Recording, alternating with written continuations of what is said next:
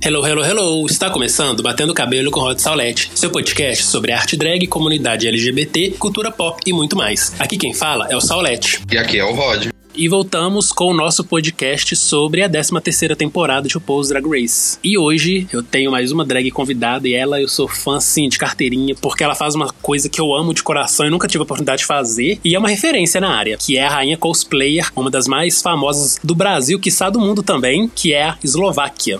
Ei, Saulo, obrigado pelo convite. Fico muito feliz de estar aqui. Eu acompanho o podcast, acompanho o Drag Race há muito, muito tempo. E é muito legal estar participando com você é, e falar dessa temporada que eu tenho muito a dizer.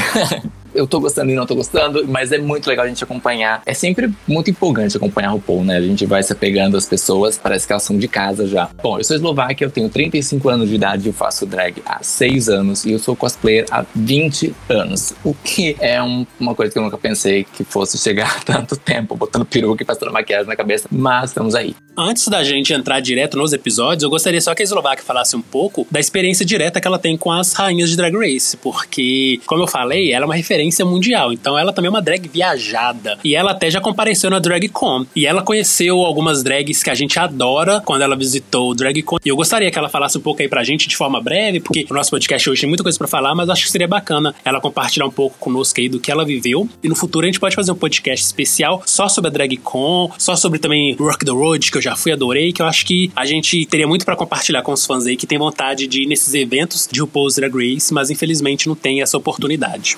Nossa, com certeza, conta comigo porque foram as experiências mais incríveis da minha vida. Coloco no plural porque eu estive por duas vezes na DragCon. Primeiro, explicando rapidamente como que eu fui parar na DragCon. Em 2017, eu fiz um, evento aqui em São Paulo que chamava Milkshake Festival, que era uma competição para você performar no evento na Holanda, também chamado Milkshake Festival. Long story short, eu ganhei e fui performar na Holanda. E aí lá eu tava num hotel que tinham vários artistas e eu conheci um cara que se apresentou para mim como produtor de uma música da RuPaul. Aí eu falei, tá, tá bom então. Eu falei, esse cara tá dando em cima de mim, ele quer graça, eu tô aqui sozinho, sem ter pra onde correr. Mas eu falei, não vou se tratar o senhorzinho. E aí fiquei conversando numa boa com ele, e aí ele falou assim: olha, eu vou te colocar em alguma coisa de Drag Race. Aí eu falei, amigo, conte comigo, estou aqui pra tudo, porém com as pernas fechadas, né? Eu falei, não, não quero graça com esse senhor, mas eu achei que ele realmente queria uma graça ali. E aí a gente trocou contato e foi uma coisa meio assim. Chegando perto da DragCon de Nova York, acho que era 2018, eu recebo uma mensagem de uma pessoa falando que esse cara tinha me colocado ali numa guest list e eles estariam precisando de mais duas convidadas, que tinha caído algumas, alguns nomes e eles queriam mais duas pessoas e aí essa pessoa tinha me passado para ele, enfim, real, era oficial real. E aí era um convite para estar na DragCon como convidada, é, não era como, como visitante na, nem nada, era eu ia dar um painel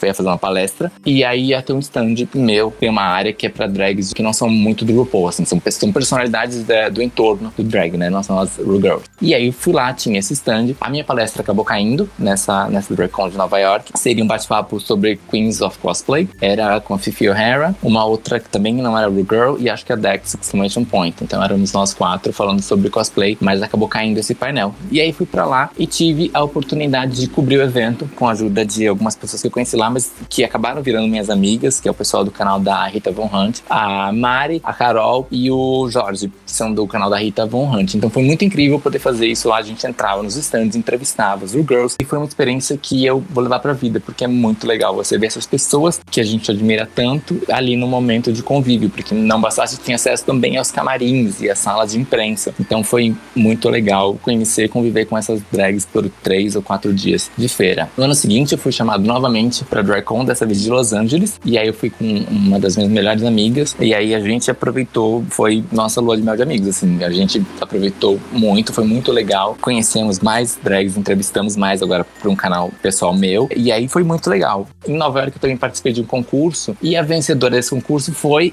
a Tina Burner, que tá nessa temporada do Drag Race 13. E aí foi onde eu conheci a Tina Burner e tive todo o ranço possível e imaginável dela, mas isso eu vou deixar um pouco mais pra frente. Porém, foram várias girls que eu pude conhecer e conviver. A mais querida de todas, que eu tenho um carinho imenso, é a Sugar Ken. Acho que é da temporada 11. Me corrija se eu estiver enganada, mas eu confundo um pouco as temporadas. Mas a Sugar foi a pessoa que me deu minha primeira oportunidade de trabalho em Nova York. Ela me convidou para fazer uma festa lá. E a festa era dela, da Dusty Ray Bottoms e da Bob Drag Queen. Então, as três eu tenho muito carinho, mas em especial pela Sugar que me abriu essas portas e me selecionou ali para esse job. E aí, acho que esse é, é o resumo do resumo da minha experiência em Nova York e Los Angeles com as rainhas do RuPaul.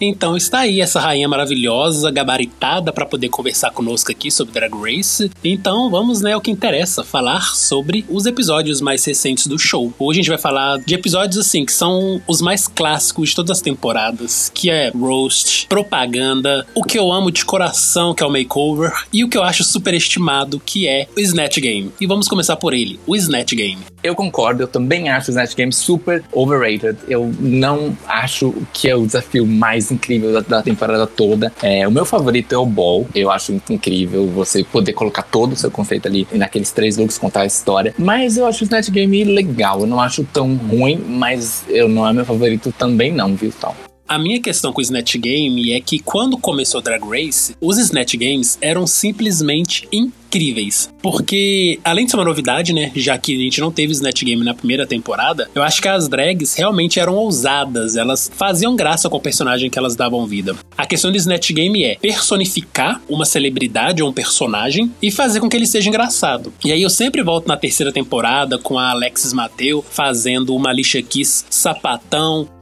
toda butt queen.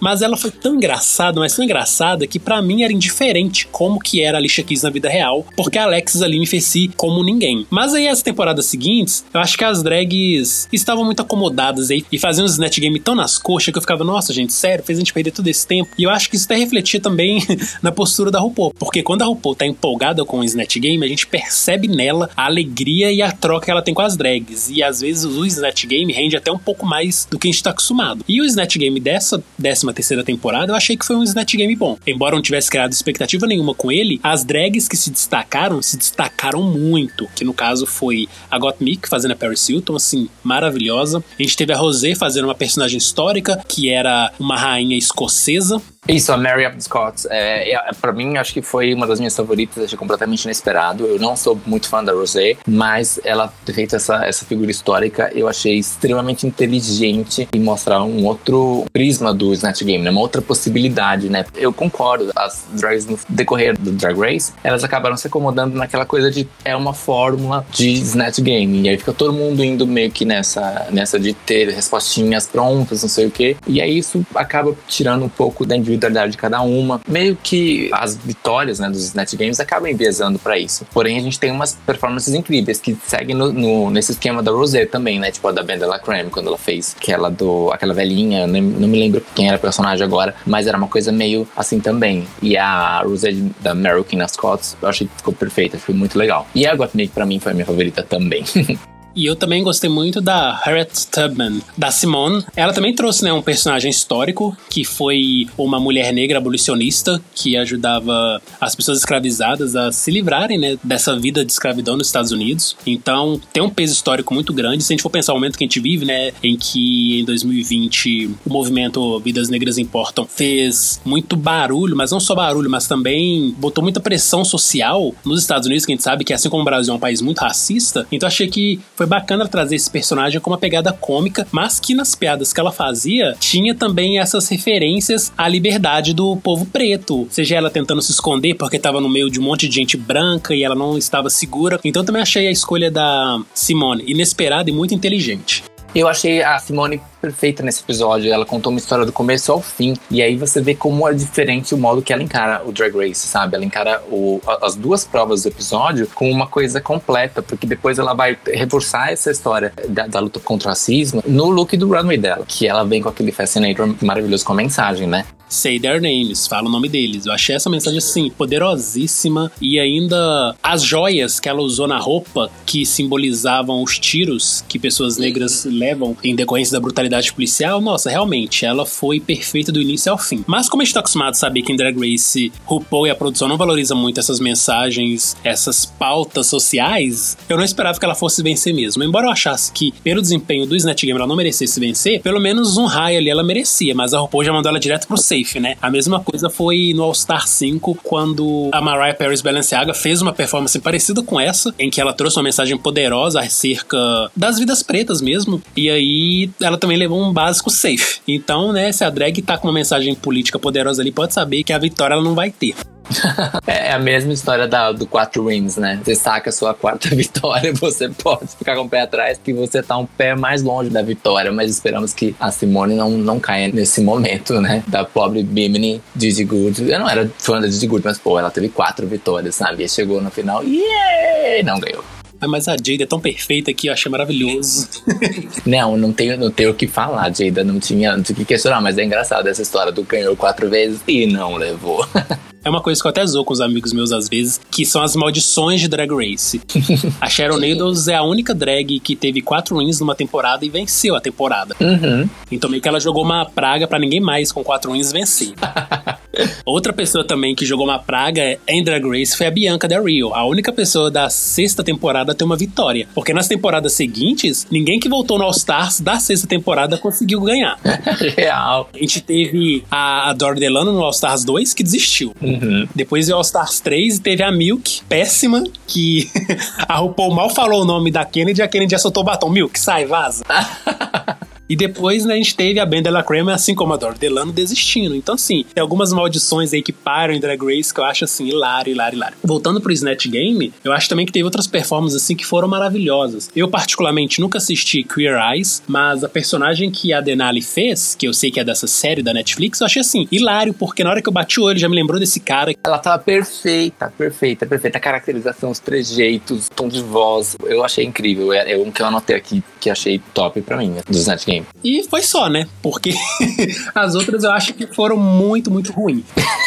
para começar. É o que tinha para hoje. Candy Muse fazendo Patrick Star. Patrick Star é outro que eu não acompanho, mas eu já vi um vídeo ou outro dele. E a Candy Muse foi apenas a Candy Muse. Ela tava sendo ela com um turbante e pegando bananinha da Olivia. Sim. E a Olivia fazendo uma chefe famosa de comida vegana também foi assim, bem flat. A Olivia eu não achei flat, a Olivia eu achei ruim. Desse episódio ela bombou feio, porque ela pegou uma personalidade do TikTok que se você for ver, é uma pessoa que faz os vídeos de casa, ela se abre, você consegue conhecer essa pessoa, entender o tom de voz dela, entrar um pouco no universo dela. E o que a Olivia entregou não foi nada parecido com, a, com essa moça. Sabe, ela é uma ela é do TikTok, ela faz uns vídeos de, de culinária, ela ensina coisas de casa e ela abre a vida dela na internet, entendeu? Então, você pegar uma personalidade dessa, tem muito mais material, mas é muito mais fácil você flopar se você não realmente estudar a personagem. Mas eu achei que ela flopou justamente porque ela tinha material para estudar essa personagem, para levantar. A moça tem um tom de voz icônico, ela tem várias coisas bem características, ela não fala só de culinária vegana, e isso numa pesquisa de cinco minutos eu consegui descobrir sobre ela, sabe? Imagina você se preparar para um RuPaul's Drag Race e você dizer, eu vou vestir essa personagem, sabe? Então eu, eu acho que ela flopou por causa disso. Mas, perto das outras duas bombas que a gente teve nesse episódio,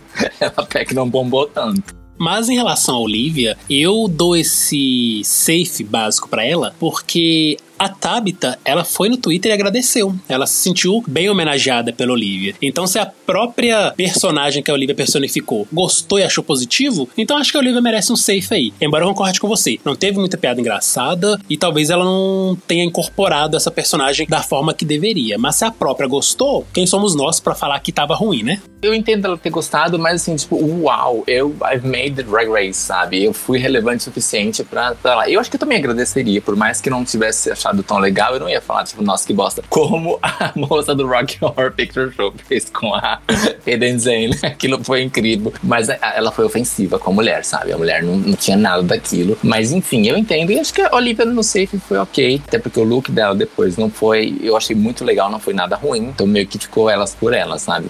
Foi por isso que eu falei, né, quem somos nós para julgar, porque eu gosto sempre de comparar outras performances que são mais cabíveis de fazer umas críticas mais sérias e mais duras. E quando eu pego exatamente esse desempenho da Eden Zane, que a Patricia Quinn virou e falou que ela ficou enojada, então se a tia posta lá que, ah, eu gostei, tá ótimo, o que, que a gente tem que fazer? Isso aí, Olivia, parabéns, você brilhou. Justiça.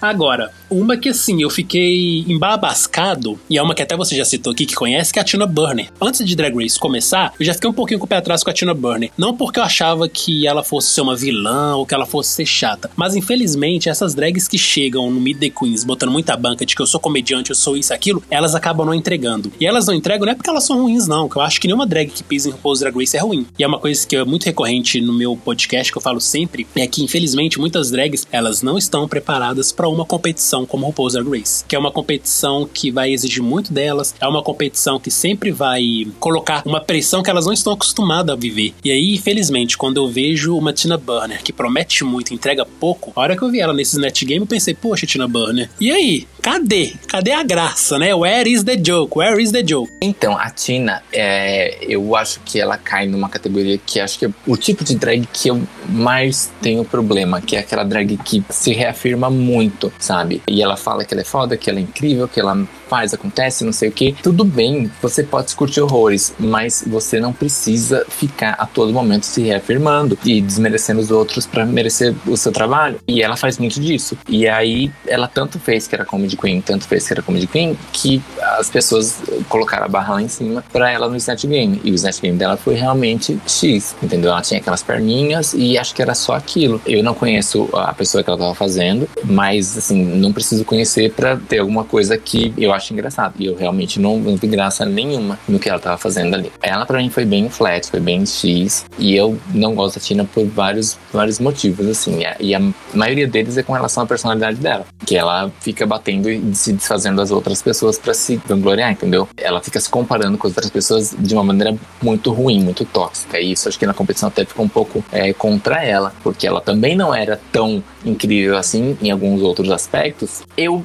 acho péssimo a gente virar e falar assim: nossa, a maquiagem da fulana é horrível, a maquiagem da ciclana é horrível. Eu acho que a gente tem que entender quem é aquela drag, o que ela faz, aonde ela faz o trabalho dela e se ela realmente precisa ser um área da maquiagem para fazer o que ela faz. Ela e a Rosé, principalmente, elas são de show, elas fazem tipo 3, 4, 5, 6 shows em uma noite só. Elas nem têm tempo de fazer uma super maquiagem, um super cut crease incrível, não sei o que, não sei o que lá. Então a maquiagem dela, pro que ela faz, é ok. Só que do momento que ela se acha tanto e que ela se vende tanto, você começa a achar defeito naquela mulher. Você fala, olha só, cara, pelo amor de Deus, você tá gongando a outra e você tem um gosto extremamente questionável pro seu, pro seu guarda-roupa. E não é nem feio ou bonito, é que não se adequa ao seu corpo, sabe? São umas coisas, umas silhuetas muito sacão, umas silhuetas muito que não te valorizam. E aí acho que quando a pessoa é escrota e aí tem essa, esses momentos, a gente olha e é inevitável se apontar. E o Snatch Game dela pra mim entrou nisso, assim, sem ela meteu a banca que era engraçadíssima e no final ela não era tão engraçada, sabe? Se não tivesse falado nada, talvez a gente tivesse até comprado.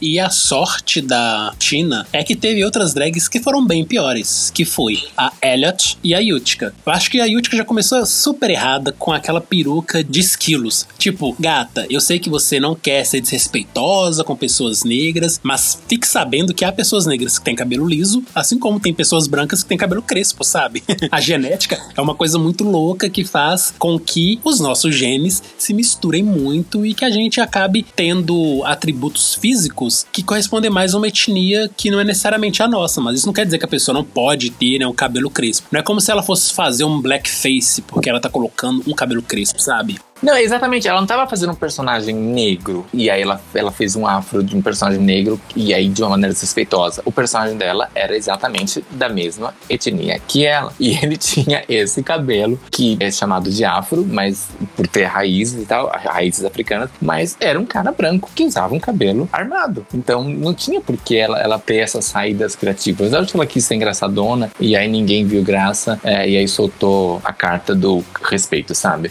Eu vou aproveitar e também fazer um parênteses acerca da Yutka, porque embora não saia nesse episódio, mas chega com o risco, já que ela dublou, a grande questão da Yutka para mim nesse sentido também é que ela que tem um background religioso e infantil, já que ela fazia teatro infantil e tudo mais, era meio que animadora de festa né, pra criança, eu acho que essa é uma das coisas que atrapalhou ela nem Drag Race, porque ela trouxe esse background dela de teatro infantil e achou que isso se aplicava na competição. Eu acho que em algum desafio ou outro é ok, só que eu vi em vários momentos ela com essa pegada infantil que não fazia muito sentido. O Snatch Game mesmo. Eu acho que essa peruca de esquilo poderia funcionar muito bem em outro momento, até mesmo para as crianças dela, porque sei lá, uma criança vendo uma pessoa com cabelo de esquilo deve achar maravilhoso. Agora pro contexto de Drag Race não cabia. Então achei que ela deixou que esse background dela de teatro infantil atrapalhasse um pouco o caminho dela, porque eu acho que é muito diferente, por exemplo, quando a gente pega uma Olivia Lux, que também tem uma passagem no teatro, na música e sabe trazer isso pro universo da competição. Agora a Yutka não conseguiu fazer muito bem essa sincronia aí. Eu acho que nesse sentido ela se prejudicou muito. A última coisa que eu acho sobre o Snatch Game da Yurika, eu acho que ela tinha um material ali que você via que ela tava tentando fazer emplacar coisas para viralizar. Porque de uns tempos para cá, as drags realmente assumiram que o Drag Race é uma plataforma de você viralizar e de você criar seu merch, criar sua marca, criar tudo isso. Ela tinha vários momentos que eu não culpo o flop a ela, eu culpo o flop à edição. Porque se você for ver, ela tinha umas piadas que ela ficava repetindo repetindo, aquela do, do quadrinho, o negócio de comer tinta. Mas se você cortasse colocasse o RuPaul se mijando de rir ali, dava dois meses ela tava vendendo camiseta daquele merch, sabe? Então eu acho que o Snatch Game dela eu não achei graça nenhuma, mas era o material que a edição fez, essa história enviesando para todo mundo achar que foi horrível. Eu senti muito do jogo da edição, porque tem coisas que são muito menos engraçadas do que o que ela apresentou, e aí corta pra RuPaul rindo ou todo mundo achando incrível, e aí isso vira uh, merchandising para sempre. E o da Yurika eu senti isso. Aquelas piadas dela ficar repetindo o negócio da paisagem, da pintura, aquilo era super material de viralizar e de, de fazer acontecer mesmo. E era o que ela tava tentando fazer ali, sabe? Então eu senti que a edição nesse momento realmente falou assim: não, vamos contar essa história da Yurika bombando aqui no Snatch Game feio. Ela bombou mesmo, não vou defender, não acho que foi engraçado, não acho nem que foi legal mas ela tinha um material que podia ser aproveitado ali se eles não quisessem contar essa história dela bombar feio, sabe? E isso é uma grande verdade com o Pose Drag Race, a gente tá acostumado, né, a ver isso. Às vezes, a gente já viu alguns netgame que uma drag que eles queriam queimar muito, ela não tinha motivo para ser queimada daquela forma, mas era o momento que a produção queria que ela saísse. Exatamente. E aí, tipo, ela fazia umas piadas que era engraçado, mas só que como ninguém ria, querendo ou não, o grande público acaba sendo levado por essas risadas técnicas que eles colocam, então meio que o povo não ri, e aí então eles falam, não, foi muito, muito ruim. Só que o caso da Yutka, eu também acho que isso, tipo, ela pode ter tido umas piadas boas, e até mesmo por porque o Snatch Game é uma coisa muito local, porque esse personagem mesmo que ela fez é um personagem que não é muito famoso aqui no Brasil, então pra galera americana deve ser algo assim super conhecido. É como se fosse tipo a Eliana na época que ela fazia o Bom Dia Companhia, que tinha lá aquele quadro que ela fazia brinquedos artesanais e tal. Acho que esse cara tem essa mesma pegada, que ele fazia pinturas para as crianças mesmo acompanharem ele fazendo paisagens no programa de TV. Então, isso é uma coisa muito local que para eles faz sentido. Igual você falou, as piadas que ela fez super caberia de viralizar posteriormente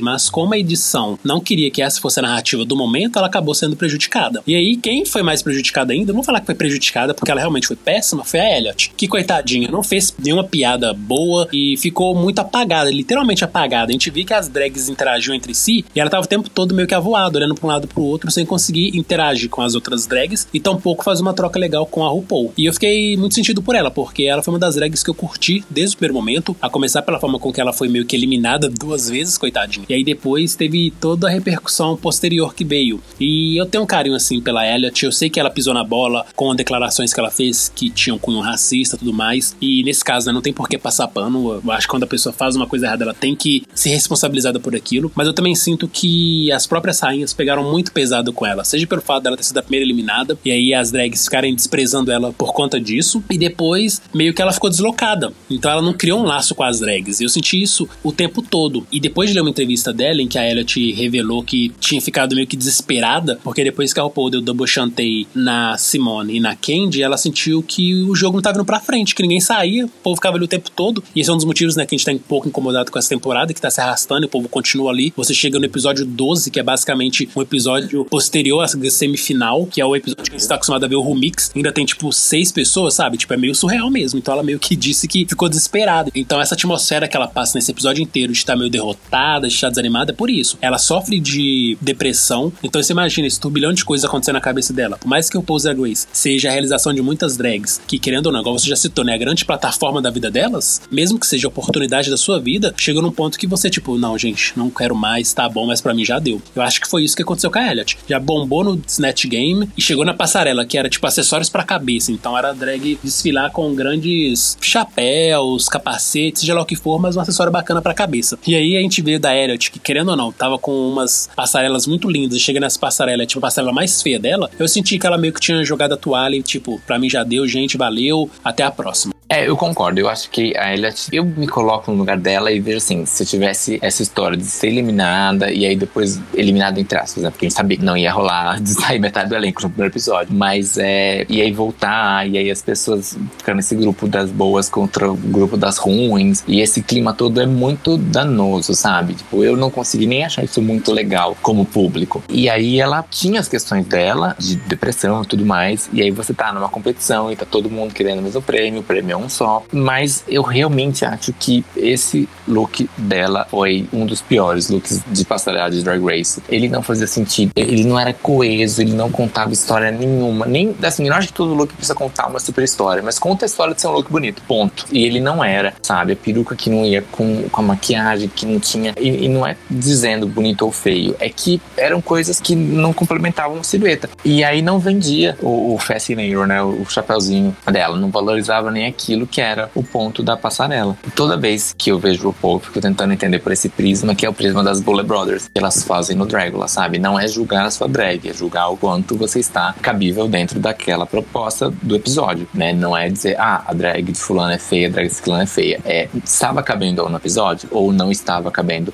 no tema do episódio, da passarela, do show, enfim. E eu acho que a Elliot já tinha, como você falou, jogado a toalha ali, ela não estava nem dentro do tema do episódio, porque aquela perna, uma calça de uma perna só, aquele body esquisito, aquilo já chamava muito mais atenção. Aquela peruca toda frisada e tal, depunha contra o Fascinator dela, que era inclusive um dos mais bonitos. Aquela onda de penas, as penas cor-de-rosa super bonitas. E enfim, caiu tudo por terra quando ela não, não combinou aquilo com um look coeso, né? Mas realmente acho que não tinha outra pessoa para sair nesse episódio, senão ela. Dessa passarela em si, os looks que mais chamaram minha atenção foram da Yutka, o da Simone, que já citamos, né? Que querendo ou não foi uma grande declaração. Uhum. E teve o da Gottmik, que foi a que venceu, né? Foi ótima no Snatch Game, não tinha como ser outra pessoa. E basicamente foram esses mesmo. Eu acho que a Olivia tava linda. Agora as outras, eu fiquei assim, bem, nossa, o que, que vocês estão usando aí? A Rosé foi uma drag que eu passei a curtir conforme os episódios iam passando. Mas sério, gente, eu não aguento mais ver ela com esses babados bufantes, horrorosos, que não valorizam o corpo dela. E essa roupa que ela usou, que era tipo uma rosa em si, tipo, eu entendi, filha, é literal, sei, você é uma rosa, você é o rosé, né? Vi um rosé, mas sério, não ficou bom. Esse look para mim também não funcionou. E assim, a Gottmik, eu acho que ela ficou linda, ficou, mas você que acompanha há anos e vejo os looks maravilhosos que você faz, eu sei que cada drag tem um talento diferente, nem toda drag é costureira, mas eu não curti muito esse alfinete que ela usou na cabeça. Não pelo alfinete em si, mas a forma como ele foi envelopado. Parece que eles pegaram papel filme e passaram ali e acabou, sabe? Não foi uma coisa assim bem acabada. Isso que me incomodou. Então, eu ia falar exatamente isso. Eu não vi ninguém questionando o acabamento desse alfinete. Ele era incrível. Era para ser uma das coisas mais icônicas. O look todo punk, não sei o que. E um alfinete gigante, espetado. Primeiro que eu não entendi que era uma, uma gotinha de sangue. Achei que era um pomponzinho ou uma coisa, porque não dava para ver direito. E segundo que parecia papel alumínio, sabe? Ela fez de, de cartolina e enrolou em papel alumínio. Eu não apresentaria um negócio desses, sei lá, Animals Friends 2004, entendeu? Não acho que é uma coisa aceitável você apresentar no palco do RuPaul um negócio de papel alumínio. E nem era proposta, assim. Pode ser que seja algum um, uma runway de reciclagem e tudo mais, ok, perfeito. Mas nesse momento não era a proposta. É, é a história das, das Bullet Brothers. Não estava adequado para o runway. Mas realmente o look era incrível, a proposta era incrível. Só queria que tivesse sido um pouquinho mais bem executado esse alfinetão. E a história da gotinha também tinha até um nylon que ficava muito aparente ali. Então, esses detalhezinhos que me tiraram um pouco da fantasia, entre aspas. Mas a maquiagem dela é impecável, é maravilhosa, é, é incrível. O look tava muito bonito, mas realmente foi só a questão do acabamento. E também a gente espera um pouco mais dela, né? Do acabamento dela em si. Esse é um dos grandes fardos de RuPaul's Drag Race. Quando uma drag é muito boa no início, a gente sempre vai esperar que no decorrer do jogo ela continue mantendo essa grande excelência. E isso vale não só pra Gottmik, mas pra Simone também. No caso de Lucas, também serve pra Yutka, que são drags que sempre foram consistentes em suas passarelas. Aí chega em determinado momento, um look que basicamente era simples, ela me vem com o trem mal acabado, a gente fica com uma impressão negativa. Eu vi muita gente elogiando o look e eu também achei o look muito bacana, mas é isso, tipo, o acabamento dela aí não ficou legal. Se fosse, sei lá, outra rainha, tipo Ai, ai, tipo a Tina Burner, eu ia achar ok.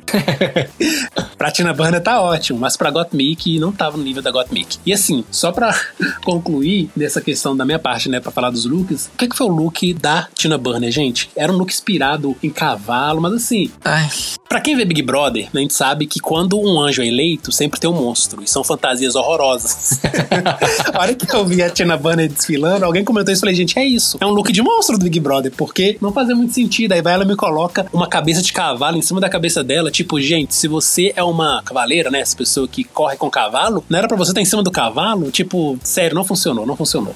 Então, aí aqui o meu maior problema com a Tina Burner, ela não conhece o corpo dela, ela não usa coisas que valorizam ela. Quem fez esse look dela foi o Florence DeLee, um estilista super procurado pelas Ru Girls de Nova York. Ele fez bastante coisa para Cherry Pie na temporada passada e ele tem umas silhuetas mais que eu acho que não são tão bonitas, mas tem o seu valor de passarela, né? Não é bonita pro meu ponto de vista. E ele atende muitas queens plus size, então ele tem uma modelagem já é, voltada para as queens plus size. E nada que ele fez pra Tina Burner tinha um corte, um acabamento bom. Era um tecido que estava amassado, era o tecido que estava sobrando. Aquele look do trenzinho dela foi ele que fez também. Aquilo lá era horroroso. Mas você vê que não era só o problema da confecção. O problema era o conceito. O conceito em si já era ruim. Esse conceito dela fazer uma homenagem às corridas de cavalos, não sei o que. A história do Fascinator, dessa peça que eles estavam homenageando na passarela, é que ele é um chapéuzinho usado usado em, em, ocasiões de gala. Por exemplo, nos casamentos reais da realeza britânica, todas as mulheres têm um fascinator. Nas corridas de cavalo, todas as mulheres vão com um fascinator. Então é uma peça super real, assim, aspas, sabe? Real no sentido de elegante. E aí ela pegou o ensejo da corrida de cavalo, que é onde as mulheres vão de fato com o fascinator na vida real, e aí distorceu para colocar como se fosse o cavaleiro usando uma cabeça de cavalo como fascinator. Mas parecia uma cabecinha de borracha, tipo aquela galinha que faz fofi, fofi, fofi, fofi, e ficar para trás a cabeça do cavalo não dá para ver. O look é todo da mesma cor, tinha umas flores muito feias. Então, realmente, ela não tem esse olho para moda, assim, para look. Ela poderia compensar com outras coisas, com o senso de humor dela, com essas coisas, é, com outras coisas que compõem lá o canto, né? O Charisma, Uniqueness, Nerve and Talent. Já que a moda e a maquiagem não são o forte dela. Porém, ela acaba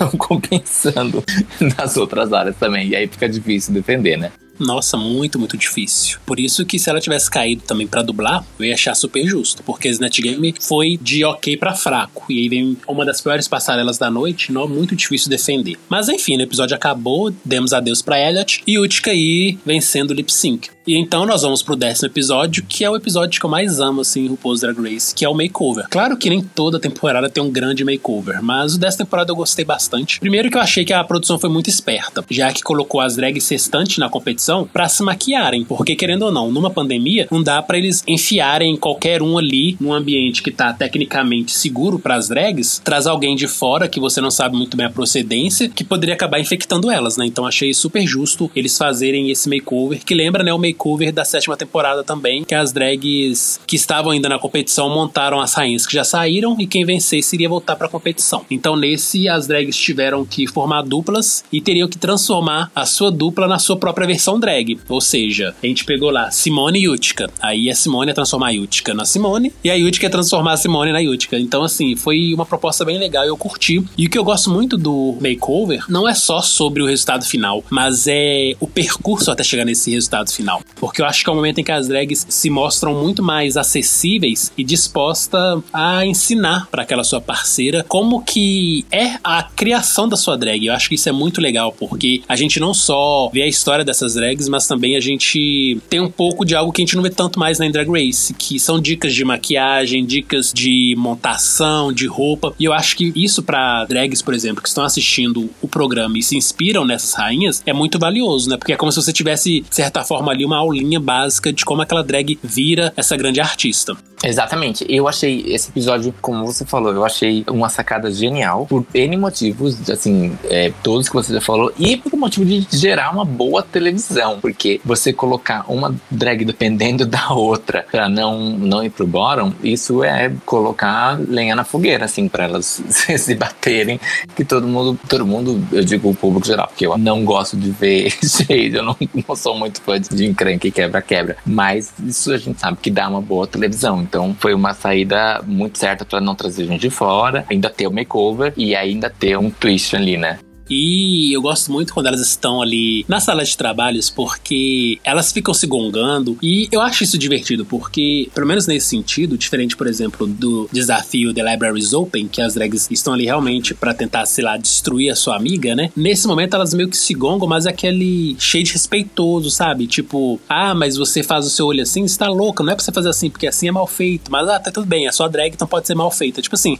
é uma zoeira, mas a gente percebe que é uma coisa saudável entre si que faz parte né, da realidade delas. Eu acho que um dos grandes equívocos do fandom de Drag Race é achar que o fato, por exemplo, de uma Rosé tá zoando uma Tina Burner tem o mesmo peso de um shade de um desconhecido que aparece na rede e fala, ah, vai se fuder, se mata. Tipo, não, gente, não é a mesma coisa. Nossa, só perfeito. Eu acho que eu não, não diria melhor, desculpa até te cortar, porque esse assunto para mim é uma coisa que pega muito. Você tá num fandom, eu que pratico o drag e tal, que você tá se expondo cada dia na sua rede social e aí muito mais num, num drag race da vida. Então, uma coisa é você ser obrigada a virar pra, sei lá, pra Digley Caliente falar que o dente dela é horroroso, para você se manter na competição. É, e você tá lá, você sabe que você vai ter que passar por isso. Outra coisa é essa coitada dessa Digley Caliente ter que que eu vi isso todos os dias no Instagram dela de pessoas que ela nunca viu na vida. Então, esse shade que você falou da sala, onde elas estão ali e viram uma pra cara da outra e falam, ah, se isso é bom, de onde você vem, tá lá, é, sabe? É uma coisa entre essas irmãs, em um ambiente que tá permitido, sabe? Elas, elas já se conhecem há um tempo ali, elas já estão convivendo todos os dias, então elas têm essa intimidade. E aí eu vejo muita gente falando assim, não, o shade, ele é parte da comunidade LGBT e não sei o que, Paris is burning e Paris is burning. Só que do momento que você defende uma tradição, entre aspas, de um povo, né, do povo LGBT, e você, em detrimento a, a defender o próprio povo, né, que são as pessoas, eu acho que tem uma coisa errada aí. Então a gente tem que parar e realmente pensar nos limites que isso tem. Eu participo agora do TNT, isso é um, uma coisa de dentro. A gente teria uma prova de shade, tá? Eu nem sei se eu posso falar isso, porém, a gente teria uma prova de shade, mas foi algumas participantes, inclusive eu levantamos, que assim, uma coisa é a gente se gongar entre nós. E se o TNT tem essa pegada de abraçar, dar esse palco para as pessoas durante a quarentena, de mostrar o nosso trabalho, porque a gente não tem, sinceramente, a gente não tem grandes prêmios no TNT o prêmio é realmente poder mostrar o nosso trabalho. E tá ótimo, sabe? Não é ruim. Mas do momento em que a gente tem essa premissa de mostrar o nosso trabalho, de nos divulgar, a gente não quer dar ferramentas para as pessoas virarem para fulano e falar, nossa, essa é arrastada, porque alguém gongou a outra falando que a outra era arrastada. Então eu acho que o shade é uma coisa muito datada até, sabe? Você ficar batendo nisso e é uma arma que você dá para as pessoas que não te conhecem irem destruir o trabalho de uma outra pessoa que você conhece, que você gosta muito, que é uma colega sua de temporada. Eu fiquei muito feliz que a produção falou assim: não, gente, se a gente tá num momento desse, vamos tirar essa prova, vamos arquitetar ela melhor para uma terceira, quarta temporada, uma temporada futura. E aí, nesse momento, a gente não vai ter esse momento do shade. E eu fico muito feliz e agradeço muito a Desirê, a Dakota e o Politano por nos terem ouvido. E aí, voltando pro Drag Race, é esse momento. Eu acho esse momento da gongaçãozinha delas, dessa brincadeira no espelho, muito mais saudável do que, por exemplo, o Library, que é uma coisa que dá ferramentas pro público é, depois sair sem fim olhando pra sua cara e te apontando um defeito, né, uma característica sua de maneira negativa. Eu me perdi aqui falando do Shade, porque é, uma, é realmente um assunto que para mim é muito delicado.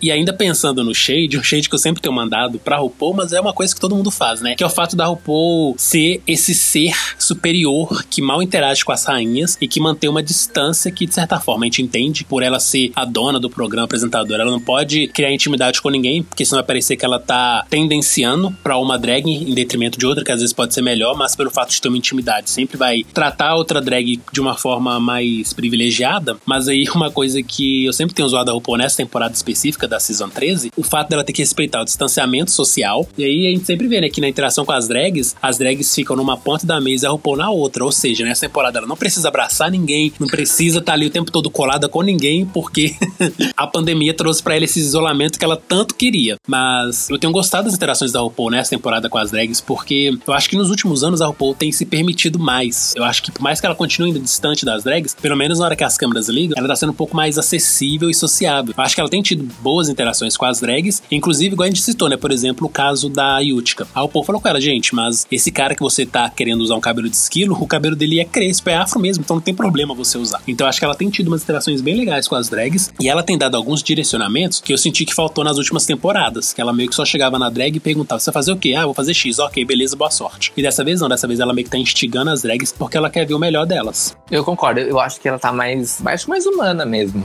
menos android. Tanto na Season 13 quanto no UK2, eu acho que ela tá super mais próxima, mais acessível, mais participativa também. E até o, o aquele humorzinho meio roteirizado dela com os jurados, eu acho que tá sendo mais divertido de assistir. Uma outra coisa que eu tenho gostado bastante é da interação da RuPaul com os jurados. E assim, eu não sei você, mas esse júri que a gente tem tido que é rotativo, né, por conta da pandemia, que é a T.S. Madison, a Nicole Byers e a Lonnie Love, eu adorei as três. Eu acho que as três só acrescentaram pro painel de jurados, elas são bem humoradas, elas conversam bem com as participantes. Então eu tenho sentido que até o próprio júri tá um pouco mais próximo. O, o, o Carson e o Ross sempre foram mais do povo, entre aspas, mas o, os outros membros do júri, eu fiquei muito feliz de ver eles interagindo mais com as drags. Uma coisa que eu sempre pontuei com o Rod no nosso podcast é o fato de ter ali jurados convidados que de fato são fãs da arte drag. Eu entendo, né, o ponto de vista da RuPaul de não colocar drags ali para jogar umas às outras, porque na cabeça deles essas drags podem falar o que eu já falei aqui, né, que elas podem fazer, que é privilegiar alguma conhecida. Ah, sei lá, entra a Bob ali e vai julgar a Monet. Aí a Bob vai favorecer a Monet porque é amiga é da família drag dela. Então eu entendo esse lado, embora eu acho que deveria ter sim drags julgando ali, porque nada melhor que uma pessoa que entende sua arte para poder julgá-la. Mas enfim, como não é uma realidade que a gente não vai ter, então vamos né, superar isso e ir para outra realidade que é dos jurados convidados, que são artistas que entendem daquilo que as drags estão fazendo. Então, no desafio musical, eles trazem alguém que é da música. No desafio de atuação, eles trazem um ator, uma atriz. E no caso dessas juradas que estão revezando ali, a gente percebe que elas são fãs de drag. Eu acho que nada melhor para julgar drag do que uma fã. Por mais que o seu julgamento não seja grandes coisas, pelo menos a gente tá vendo que ali você tá tentando ajudar as drags e tá celebrando elas. Porque eu acho que quando você tá numa competição do tamanho que é RuPaul's Drag Race e a pressão que é RuPaul's Drag Race, nada melhor que ter pelo menos alguém ali rindo para você e te incentivando a dar o seu melhor, sabe? Então acho que elas ali têm dado um certo alívio para as rainhas continuarem na competição. Eu concordo. E é legal você ver que o jurado tá interessado. Eu nunca me esqueço de uma jurada especial que foi a Chaka Khan. Eu não sei o que rolou com a Chaka Khan naquele episódio, mas ela não estava nesse planeta. Ela não estava nem olhando para as drags. E eu fico muito incomodado com isso, assim, colocando numa escala menor. Tô fazendo um show e aí tem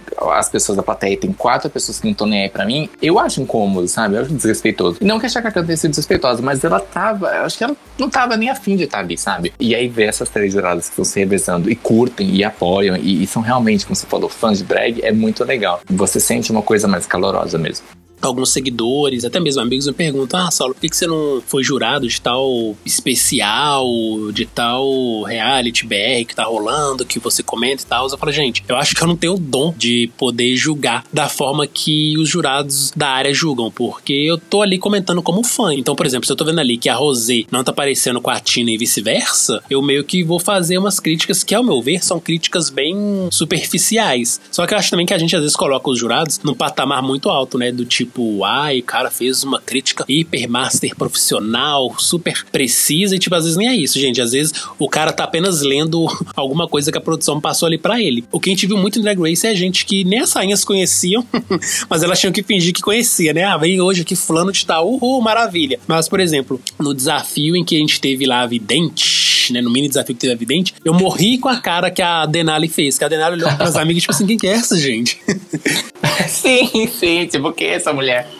Então, acho que às vezes a gente pode, né, ser jurado de alguma coisa, por mais que a gente não domine, só o fato de a gente ser fã e curtir e apoiar, isso já dá um gás para quem tá ali competindo. Exatamente. E é outra coisa, assim, é uma coisa que quando você participa de um, um projeto desse, você para um minuto e fica pensando, tá, ok, eu acho que quando você tá numa competição, você tem que estar tá aberto a ser jurado pelas pessoas que estão ali, sabe? É muito feio depois você sair falando mal de jurado. Isso eu acho que é inconcebível. Mas você tem que, como a drag, você filtrar por que que eu preciso da validação dessa pessoa, sabe? Às vezes tem jurado que fala merda, que fala muita merda mesmo. E você fala, cara, no Canadá lá, o Jeffrey falando que a outra precisava passar uma coisa na bunda. Tipo, mano, não, não precisa passar uma coisa na bunda, sabe? Tipo, é a bunda dela. Ela tá botando a bunda pra fora porque naquele momento pedia que ela botasse a bunda pra fora. Ela não tem que, que mexer com isso. Então, tipo, realmente tem que filtrar é, e pensar, eu preciso da validação dessas pessoas. Eu aqui pra vencer e de acordo com os jurados, mas tem muita coisa que tem que filtrar também, né? Isso só fazendo um parênteses, falando de jurado, tem que falar também da visão do participante para com o jurado, não só do jurado com o participante, né?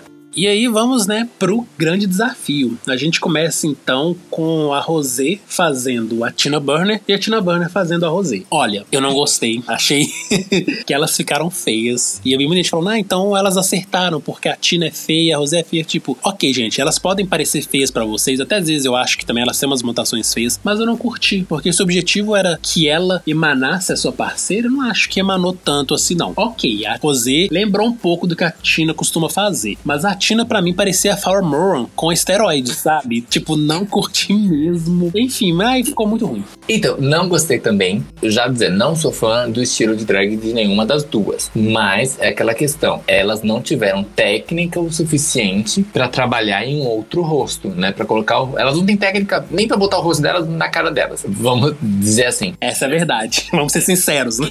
Assim, quem sou eu pra falar de técnica? Porém, a gente vê que elas têm uma maquiagem um pouquinho mais simples. Elas elas não são artistas da maquiagem e nunca venderam que eram. Ok, isso é uma vantagem também. Mas, se você vai passar por um programa que você sabe que vai ter um, um desafio de makeover, você precisa ter uma capacidade técnica mínima ali para conseguir imprimir essa sua cara em outra pessoa. E elas não tiveram esse, esse talento. Então, dentro da prova, eu acho que elas não entregaram tanto. Mas eu acho que elas não foram a pior participante desse desafio. Mas a gente chega lá. Indo pela lógica aqui, né, do que eles desfilaram, quem vem depois é exatamente a dupla mais problemática da noite, que é Olivia Lux e a dona Denali Fox. Inclusive, é uma coisa que eu fiquei pensando, gente, a Denali, antes de entrar no programa, quando saiu os rumores, o nome dela tava o tempo todo lá, Denali Fox, Denali Fox, todo lado. E aí, chega no programa, só usa Denali, não entendi por que que cortaram o sobrenome dela. É, né, cortaram Fox.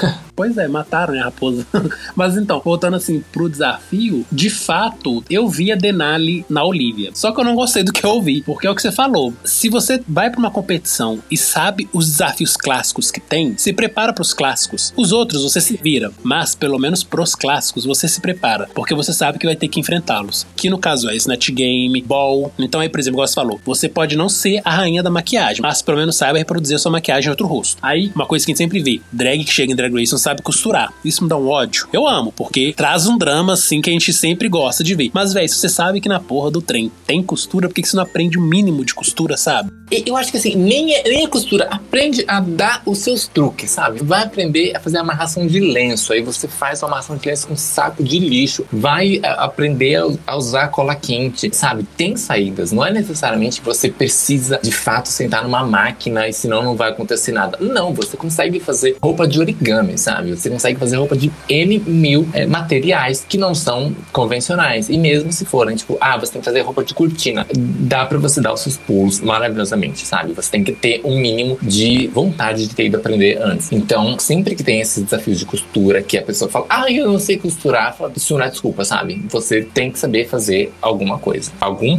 pulo você tem que dar. Então, nem entra no jogo. E aí, essa é a questão. Eu vi a Denali na Olivia, eu acho que ela, ela soube quais eram as cores que ela mais usa para dar aquele efeito dela, ela sabe arquear a sobrancelha do jeito, o degradê do, do rosto, a boca, ok, ela soube dar. Agora, a Olivia, para mim, o look que ela botou na Denali era maravilhoso, mas para mim mostra um pouco a forma como você se vê, muitas vezes não é a forma como os outros te veem, entendeu? Como os outros leem a sua drag. Ela lê a drag dela como uma coisa super glamourosa, de Hollywood antiga, de vestido de festa, e talvez seja a coisa que ela mais curta no drag, né? São esses visuais. Só que os jurados e o público, até muito enviesado pelo RuPaul, não enxerga ela assim. O público enxerga ela muito mais com aquele cabelo super imenso, com os vestidinhos de franja, com uma coisa, com um vestidinho curto, a, o diabo da bolsinha. Então é um outro visual que ela também faz. Que drag nem sempre é um visual só. Você tem que pegar o seu visual mais icônico. Na cabeça dela era o glamouroso, mas o mais icônico pro RuPaul e pro público não é aquele glamouroso. E ela não teve técnica para executar o rosto dela na Denali. Então, para mim, ela transformou a Denali na Desirê do TNT,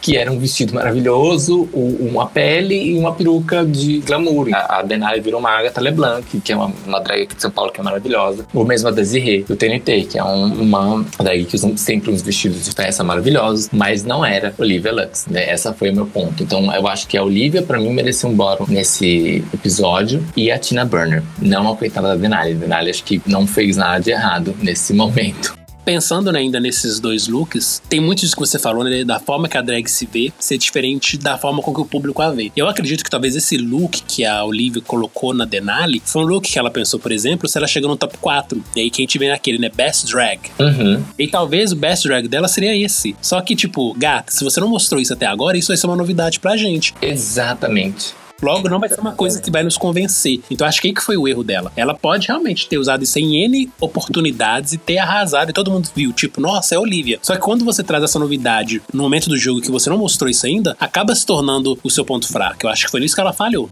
Eu concordo. E também, para mim, em transpor o rosto dela pro rosto da Denai. Eu acho que ela não, não fez essa passagem. Era uma maquiagem bem feita, tinha técnica, mas não tinha técnica que ela usa nela. Eu não consigo ver uh, nada dela no rosto da Denali. E o da Denali eu já consegui ver, que era uma, uma coisa mais caricata, entre aspas. E aí, quando você pontua, né, que para você o bottom two deveria ser a Olivia e a Tina Burner, vem mais uma das pegadinhas de RuPaul's Drag Race. Que Drag Race, querendo ou não, por mais que tenha lá suas regras imutáveis, né, todo episódio vai ter uma campeã ou duas, né, duas são raras, mas sempre alguém vai vencer. E sempre alguém vai dublar. Pode ser duas, pode ser três, pode ser seis, mas alguém sempre vai dublar. Só que tem algumas regras também que variam de episódio para episódio. E no caso desse episódio, a regra da semana eram que duas iriam vencer vencer e duas iriam perder. Mas essas duas que iriam perder ia ser do mesmo time. Então, de certa forma, isso acaba prejudicando uma dupla. Sim, sim, sim. Porque às vezes você pode não ser a pior da dupla, mas acaba sendo prejudicado por essa regra que vai mudando a cada semana, dependendo né, da formação. E foi nisso que a Denali acabou se dando mal, porque ela não tinha culpa pela maquiagem que ela fez, já que não foi obra dela, mas estava na pior dupla. Então ela acabou pagando par por algo que não foi diretamente culpa dela. Mas se fosse naquela formação tradicional, né, as duas piores da semana, com certeza a gente veria aí uma dublagem da Tina e da Olivia, e eu ia torcer pra Olivia. ah, eu também, né, com certeza.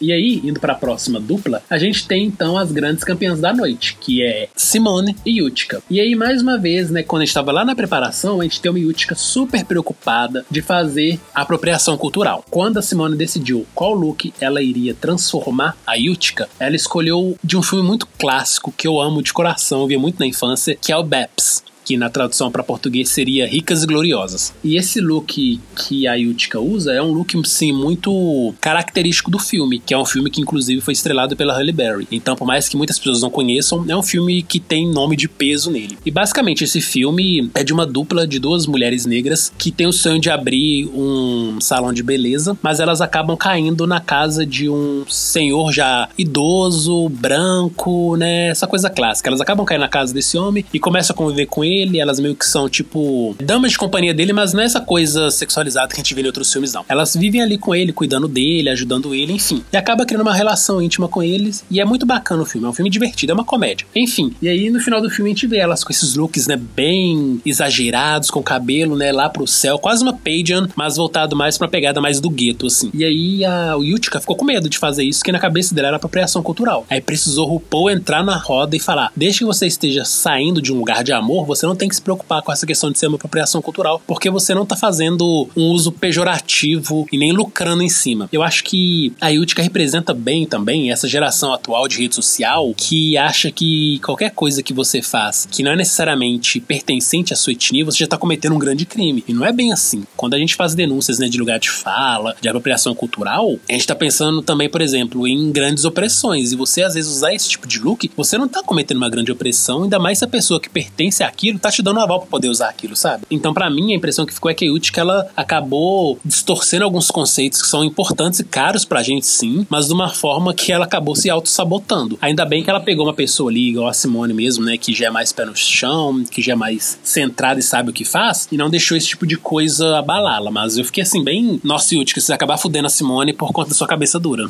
Sabe que eu vou dizer uma coisa? Sendo a Branquela aqui no momento, que eu acho que me passaria pela cabeça algumas questões assim também, como se eu estivesse no lugar da Yurika. Mas, claro, é, vendo que foi a Simone que propôs, não é nada que eu trouxe na minha mala dizendo assim: ah, vou fazer um look de uma personagem preta, vou fazer a Tempestade, sabe? Tipo, dos X-Men, que é uma personagem icônica pra caramba. E o fato dela ser negra é muito é, pesado na história dela, pesado no sentido de ter importância. Eu acho que eu não faria isso. Mas é, se eu chegasse lá e a minha parceira, como se fosse a Simone, falasse: Olha, eu vou te colocar vestido de tempestade. Eu falo, ok, porque partiu dela. Eu acho complicado a gente falar isso. Eu não sou embaixadora do povo branco e Simone não é embaixadora do povo preto, entendeu? Mas se isso tá vindo, como a Rô falou, de um lugar de amor, de um lugar de respeito, é perfeitamente válido. Mas a, a Yurika levantar esse ponto nesse, nesse episódio, eu não achei, não me incomodou tanto como lá no Snatch Game. Que é, aquilo para mim foi sem propósito, sabe? Ela pegar uma, uma peruca de esfilo pra um cara que é branco também e que tem um cabelo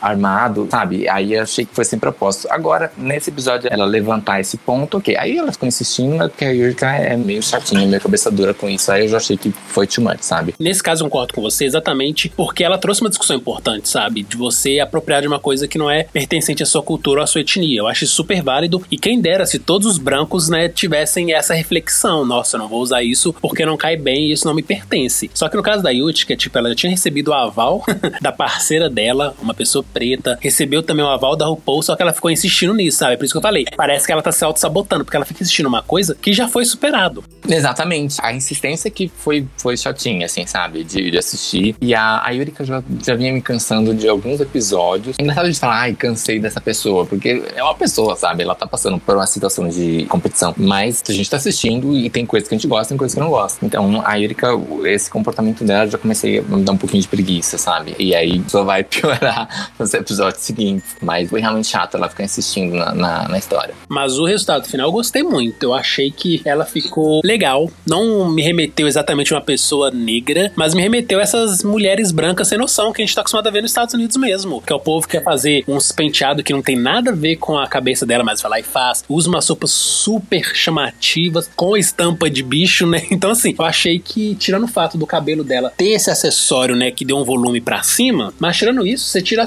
essa parte, por exemplo, do acessório, ia ser uma mulher branca chegando no cassino. Super a cara dos estadunidenses. Agora, quanto ao look da Simone, eu achei assim maravilhoso, né? Parecia uma entidade mística, mitológica. Eu achei muito lindo. Eu achei que a transformação da Simone Utica foi mais feliz do que a transformação da Utica em Simone. Eu gostei, gostei, eu gostei das duas. Engraçado, porque as duas tinham essa coisa, uma coisa que unia, porque a história do look que a Utica deu pra Simone era uma coisa de pele, e é totalmente não o tom de pele da Simone. Então tinha essa coisa de pele nas duas, e isso acabava costurando um pouco a história delas. Não sei como que foi feita essa escolha, eles falam que foi a vidente, mas assim, a gente sabe que a produção são os 500. Mas foi bonito que elas amarraram dessa, dessa maneira, né? Uma respeitando a pele da outra, nas entrelinhas, assim assim. E foi legal, acho que a execução dos dois looks estava bem bonita. O look da que a Simone deu para a Lyrica era fantástico. Eu queria muito ter visto a própria Simone nesse look, sabe? Ela fez a Sair depois com a Shea Coulee, que foi muito divertido. E eu queria ter visto ela andando, porque o andar dela é muito característico, muito peculiar.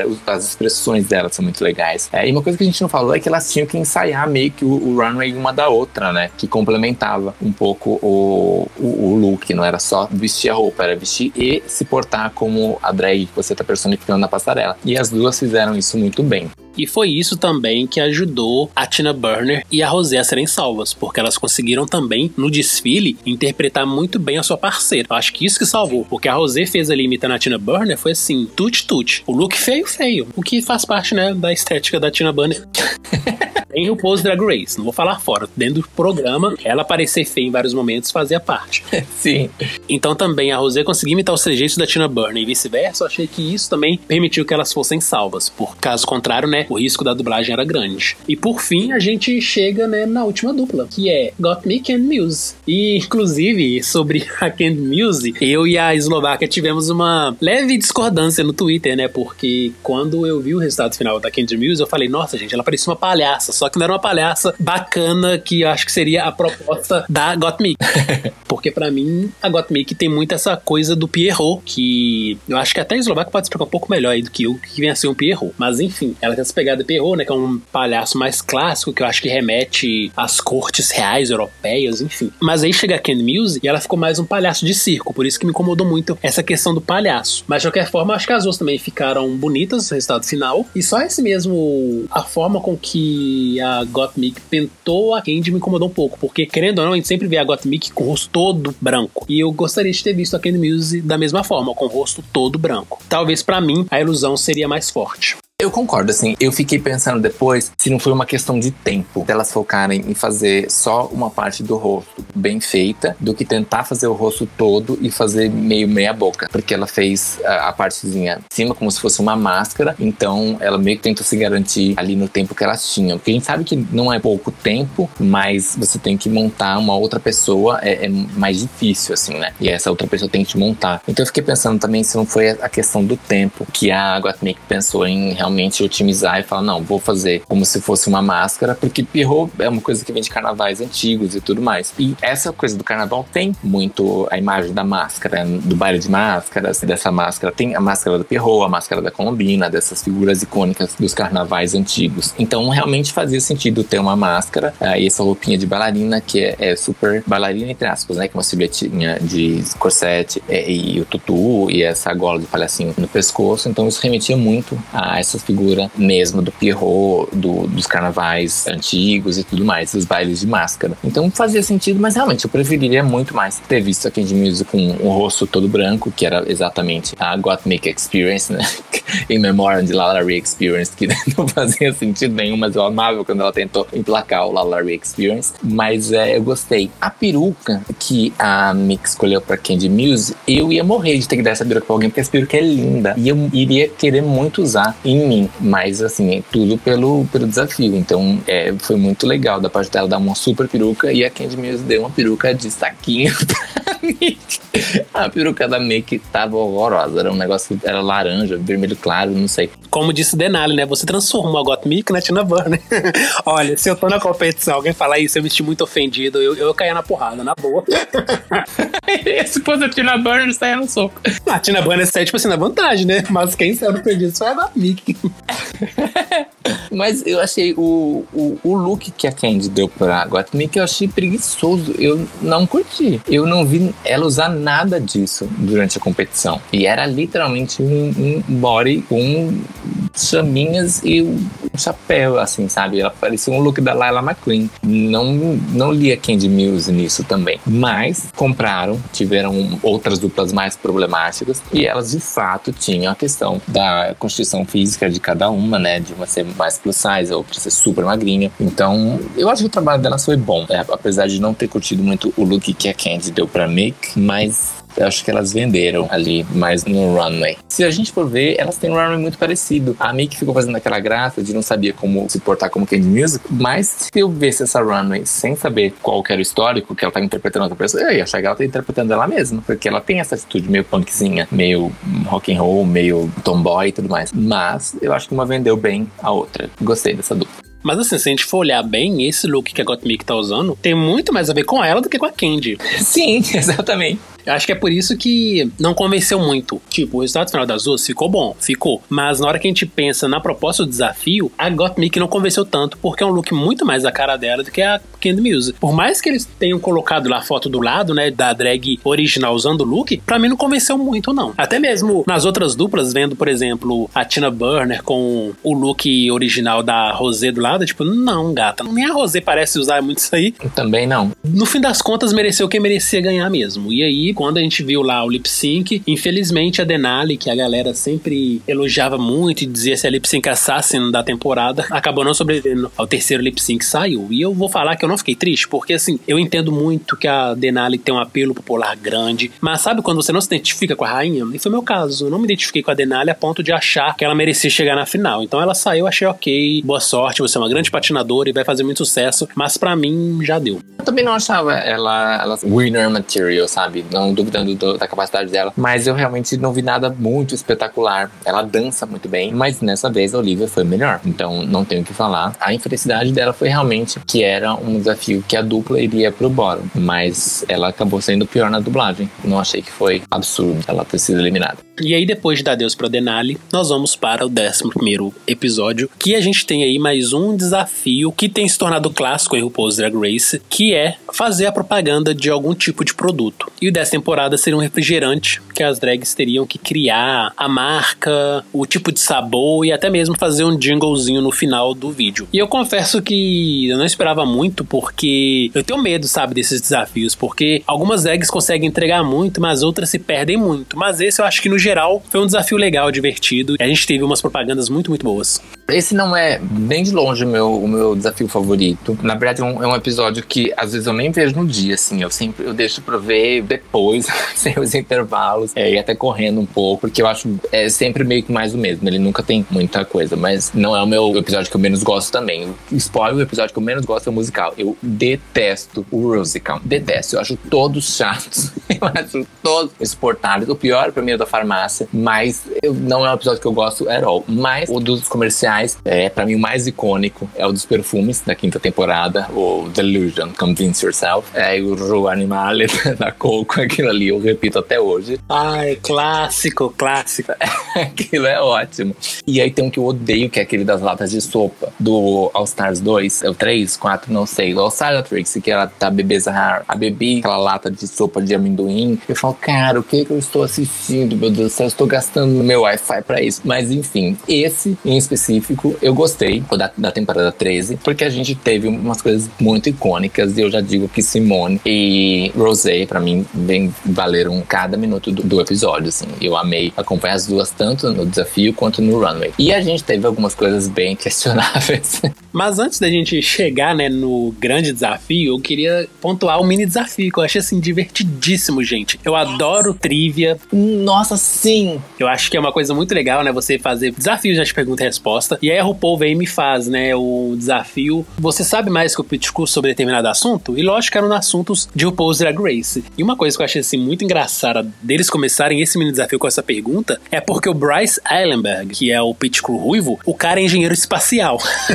então assim, você me bota um engenheiro espacial ali no meio da galera e quer me colocar que ele é tipo burro, sabe? Então eu achei divertido assim a proposta, mas ao mesmo tempo também eu achei bem deboche, sabe? Porque uma das coisas bacanas de Drag Race, por mais seja problemático, é exatamente brincar com a cultura heterossexual. Então a gente tá acostumado a ver nesses programas de auditório que sempre tem lá um monte de mulher, dependendo do programa, até seminua dançando né? Se a gente for pensar, por exemplo, naquele finado programa Pânico na TV, péssimo, mas que tinha as paniquetes, tudo de bunda de fora. Então, quando a gente pega os Pit Crew, é basicamente uma sátira disso. Por mais que eles também sejam homens padrão, e aí, no caso, está sempre reproduzindo, né, essa beleza padrão que, infelizmente, é um problema da nossa comunidade gay. Tô pensando na comunidade gay mesmo, né? Não ficar falando LGBT, porque é um problema nosso mesmo. Mas, independente disso, eles também meio que trazem essa ideia de que os Pit Crew são ignorantes. Mas, tipo, não, bem, um deles é engenheiro espacial, sabe? Eles não são ignorantes. Mas eles acabam passando esse papel. Mas, enfim, eu achei esse mini desafio tão maravilhoso que, por mim, ele poderia voltar no futuro como um desafio principal. Que eu achei ele muito divertido. Nossa, eu concordo. Você não sentiu que ele foi muito rápido? Eu fiquei querendo mais, eu queria mais perguntas, eu queria mais patifaria. Uma coisa que eu tenho cansado um pouco são dos mini challenges de da drag se montar em 20 minutos e ter que fazer uma dança engraçada. Esses, para mim, demoram uma eternidade. Eu acho que no próprio começo da, da season 13, que encavalou com o UK 2, praticamente três semanas seguidas só de mini challenge das drags se montarem em 20 minutos e fazerem uma dança maluca, alguma coisa. Isso eu tava achando tão cansativo, mas esse mini challenge, em especial do quiz e o da vidente do episódio anterior, que eu não entendi nada, nem foi um mini challenge, mas eu achei divertidíssimo também. Eu achei os dois desafios muito legais. E o mini challenge do episódio seguinte, que a gente vai comentar daqui a pouquinho, eu amei também. Eu achei muito legal. Mas esse das perguntas eu achei que foi super curto. Eu queria que tivesse, sei lá, mais umas quatro rodadas de perguntas para mim. Acho que arredondaria legal.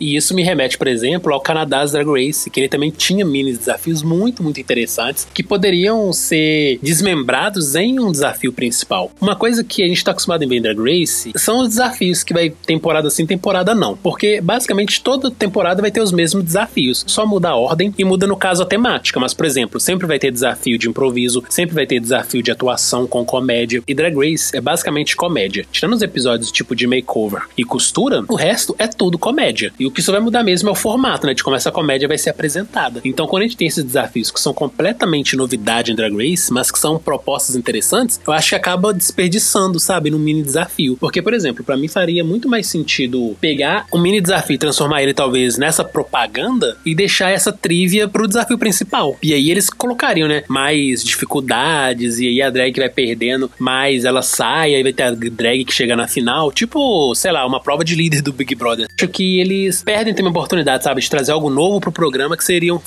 Porque, querendo ou não, fica também chato toda temporada os mesmos desafios. Até a ordem sabe, ah, agora essa semana vai aparecer tal coisa, a semana seguinte é Snatch Game, daqui duas semanas é o Makeover, sendo que não precisaria ser assim. Essa fórmula tão engessada.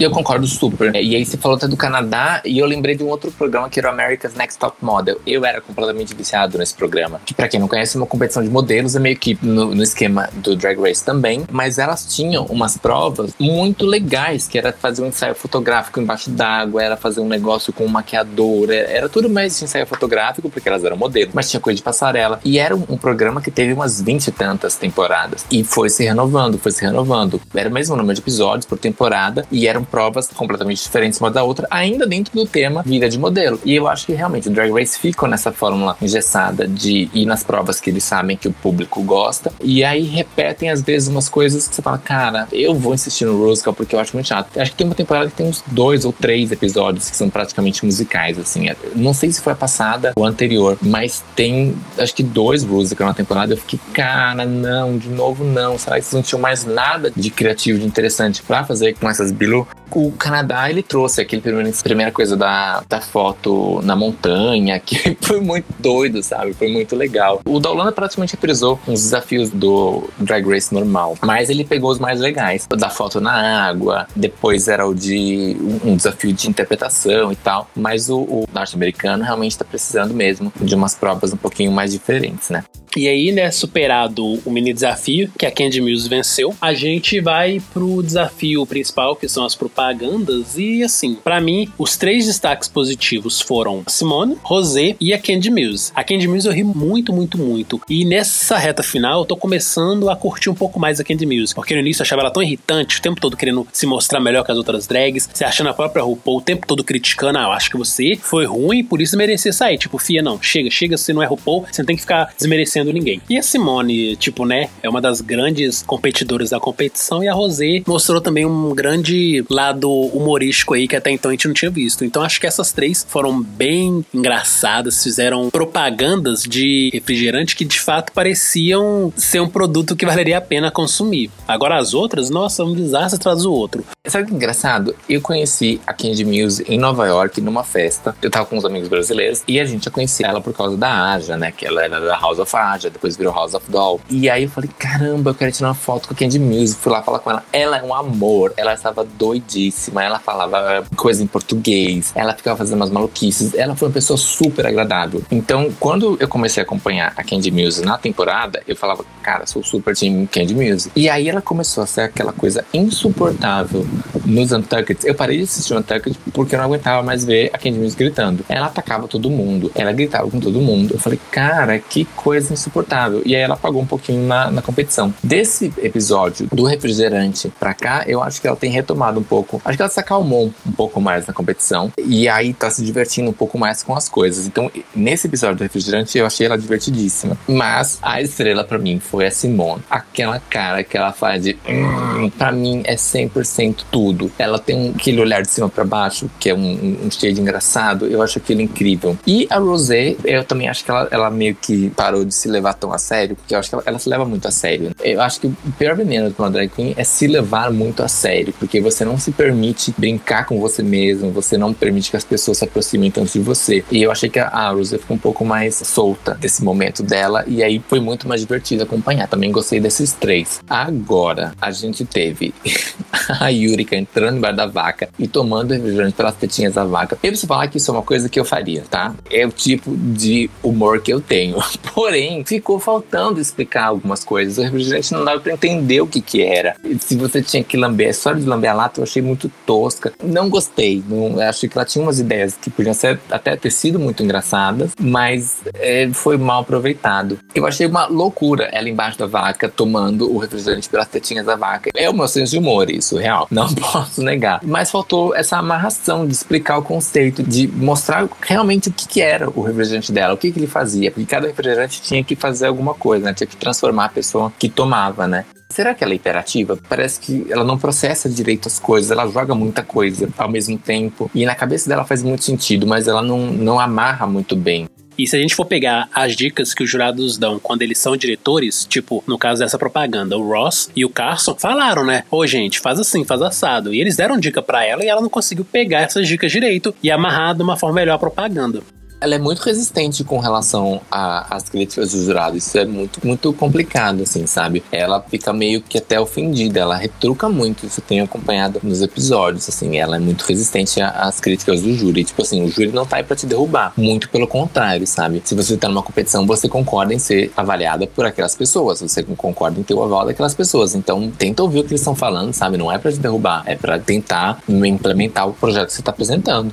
E em Drag Race, uma coisa que eles amam é ver uma drag que evoluiu baseado no que os jurados têm falado a cada semana. Se a gente pega, por exemplo, a oitava temporada, a Naomi Smalls, ela evoluiu sim. E quando ela chegou ali na grande final, os jurados só falavam isso. Você pegou nossas dicas e você colocou isso na sua drag. Era uma coisa que a própria Bianca falava na sexta temporada, tipo, gente, meu olho eu sempre vou fazer exagerado, mas aqui na competição eu precisei suavizar para agradar os jurados. Quando eu sair daqui, eu vou voltar a fazer do jeito que eu quero. E é isso que é uma coisa que o povo não entende, sabe? Tipo, na competição, faço tudo que eles mandarem. Quando você sair, depois você pegou 100 mil, volta pra fazer o que você quiser, sabe? Exatamente. Você não tem que seguir a risca resto da vida. Uma coisa que eu queria pontuar da Yutka é que o refrigerante dela você consumia lambendo a lata. Vamos trazer isso pra nossa realidade atual. Pandemia, higiene. Sim! Isso é tão irresponsável, sabe? Que tipo, não, gato. Você poderia ter pensado outra forma de consumir esse trem do que lamber uma lata, sabe? Muito, muita imundície.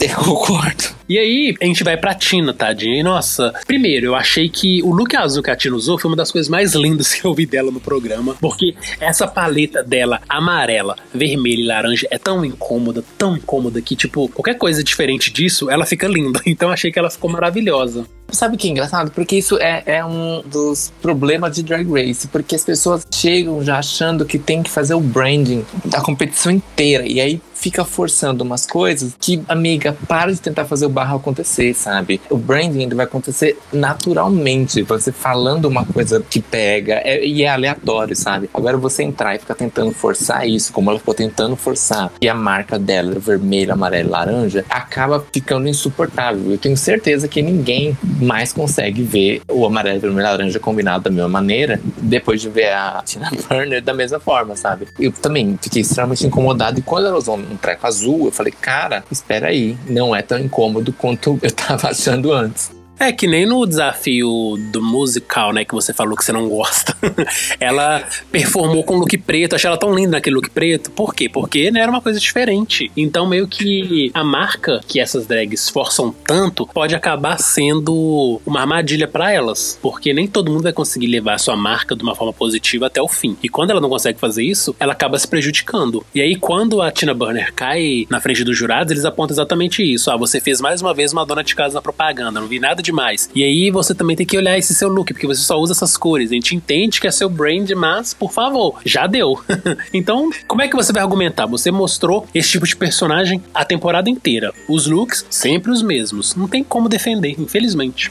E, sabe o que é engraçado? Porque ela se coloca nessa situação e eu fico imaginando, porque assim, todo mundo sabe que quando a drag vai pro Drag Race, ela não volta para casa para pegar as roupas do episódio seguinte. Ela tá no hotel e as coisas dela todas estão ali. Então ela tem todos os looks do primeiro até o último episódio, com algumas coisas de reserva, inclusive. Então, se você no terceiro episódio começa a ser é, criticada por uma coisa que você achava que ia rolar super, e você vai olhar pro resto da sua temporada inteira, todos os seus looks são vermelho, laranja e amarelo, imagina o quanto isso não desestabiliza o seu psicológico numa competição, entendeu? E aí você fica se questionando, fala, cara, eu quis assumir esse risco e não valeu a pena. Então, eu acho que é uma escolha complicada. Você querer assumir uma, uma marca tão cedo, assim, tão forte. É até, eu não vou dizer burro, eu vou dizer irresponsável com você mesmo. Vai chegar lá, pode ser que não cole. E no caso da Tina, não colou. E aí, depois de ter esse desempenho fraco da Tina, a gente vai pra Gottmik, que também foi fraca. Tipo, a Gottmik, ela é criativa, ela é divertida, mas esse refrigerante dela foi tão assim, meh, pra mim não funcionou. Sabe que o que eu senti? A mesma coisa que eu falei da, dos Net Game da Yurika. Eu, eu senti que ela tinha um material ali para se eles quisessem transformar em alguma coisa engraçada pro público, eles conseguiriam transformar. Porque eles colocam aquelas risadas da Praça Nossa, né? Enquanto, enquanto os jurados estão assistindo. E aí fica tipo, ha, ha, ha, ha, ha, ha, enquanto a gente tá assistindo também. E eu acho que a ideia dela era boa. Eu concordo sim com as críticas e fiquei feliz dela ter recebido essas críticas. Eu ia ficar incomodado, talvez, se tivessem colocado as risadas da Praça Nossa pra ela. Mas mas é, eu vejo muito que foi uma coisa da edição de querer realmente colocar que o negócio dela foi ruim, porque não, não achei que foi um dos piores, mas realmente eu não lembro do nome, é, eu não lembro da marca do negócio dela. A interpretação, um antes estava muito parecido com o depois, sabe? Que para mim foi o mesmo caso da, da Olivia, que era risonha, risonha, risonha o tempo todo. Mas a, olha eu de novo falando mal da Olivia, você vai achar que eu odeio ela, né, coitada? Pior que eu gosto bastante Mas desses três episódios em específico, eu não achei que o desempenho dela foi tão bom. Tirando o look de, do fascínio dela, que eu achei incrível, que achei um dos melhores. Mas tanto a Gottmik quanto a Olivia, pra mim, ficaram uma nota só e uma coisa meio confusa, que tinha que ter um antes e depois. Ah, antes de tomar o refrigerante, eu faço as coisas de maneira desastrada. Depois de tomar, eu faço essas coisas de maneira sensual. Já era uma coisa difícil pra você interpretar. E o da Olivia, né, aproveitando, uma hora triste, tomava o refrigerante e ficava feliz. Esse era bem fácil de você interpretar Ela tinha uma sacada muito boa, mas ela também não soube realizar. Para mim, ela e a Mika eram meio juntas ali, safe pra bottom, jogaria elas as duas no safe. Eu concordo com você. Eu acho que as duas foram bem uma nota só, embora eu tenha rido um pouco mais com a Olivia. Eu acho que a Olivia, ela trouxe umas piadas mais interessantes pra gente poder rir com a propaganda dela. Já a Gottmik, ela ficou num tom só e não fez tanta graça. Só que eu discordo, por exemplo, de vários seguidores meus e outras pessoas que eu vi comentando, falando que a Yutica foi melhor que a Gottmik. Olha, sinceramente eu não achei. Nossa, não. Por mais que a Gottmik tinha aí esse problema do nome, que eu acho que era um problema gravíssimo, porque o nome dela era um nome enorme, gente. Como é que você vai decorar o nome daquele tamanho de um refrigerante? Então aí já começou errada. Mas eu acho que ela ainda conseguiu fazer a gente rir um pouquinho. E a Yutika não fez em nada. Então acho que por conta disso não tinha como salvar. É, a Yurika tava constrangedora. Era um negócio que você, você ria de nervoso. Acho que até o Ross falou um negócio desse. Tô rindo porque eu não tô entendendo o que tá rolando aqui. Não tava nada engraçado. Você não tava rindo com ela. Tava rindo meio que dela, né? Que eu acho isso péssimo. E aí a gente tem uma coisa que é clássica em Drag Race, tanto que eu sempre espero que esse momento vai chegar. E chegou com a Yutka caindo no bottom, depois de ter vencido o episódio da semana anterior. Isso é uma coisa tão clássica em Drag Race. Você vence numa semana e na seguinte você vai dublar, ou então você dubla nessa semana e na próxima você vence, sabe? Uma coisa tão clássica. E aí quando a Yutka tava ali dublando contra a Tina, eu pensei, é, gente, é o esperado, porque é assim que Drag Race funciona. E, sinceramente, eu não achei que o lip sync das outras foi bom, não. Achei que, ok, foi mediano e ficou quem a produção queria que ficasse. Embora eu tenha visto também muita gente falando que, nossa, Tina mereceu. Eu ficava tipo, gente, nessa hora do campeonato, seja Tina, seja Yutka, elas não estão agregando muito pro jogo. Então qualquer uma que sair é vantagem. Eu concordo. Eu acho que essa, esse é o momento de, de se livrar daquelas que jurados mesmo estão vendo que já não tem muito mais para onde ir, sabe? Que ela dizia assim, we've seen enough. A gente já viu o suficiente, ela não tem muito mais, vai ficar mais do mesmo. Não sei se foi nesse episódio, foi no, no seguinte, que o, o, Ross fala que é um one note, e essa one note eu acho que é a crítica mais, mais severa que, que uma drag pode receber no RuPaul, porque você levou tudo aquilo e tá ficando mais do mesmo, não tá rolando o branding, tá rolando a chatice. Mas eu queria falar desse runway, que eu acho que foi o meu favorito dessa temporada inteira. Eu amei, eu queria ter participado dele, juro. Que era o runway do Monster. Me lembrou um pouco do, do UK 2, que elas tinham que misturar os, os monstros, mas essa elas tinham que fazer uma interpretação de um monstro só. Eu amei a Got Make. Um negócio parecia até de um desenho chamado A Monstros, que eram uns monstrinhos que tinham uns olhinhos engraçados, era da Nickelodeon. A Rosé, pela primeira vez, eu, eu acho que ela teve um look super forte, tava super bem acabado, ela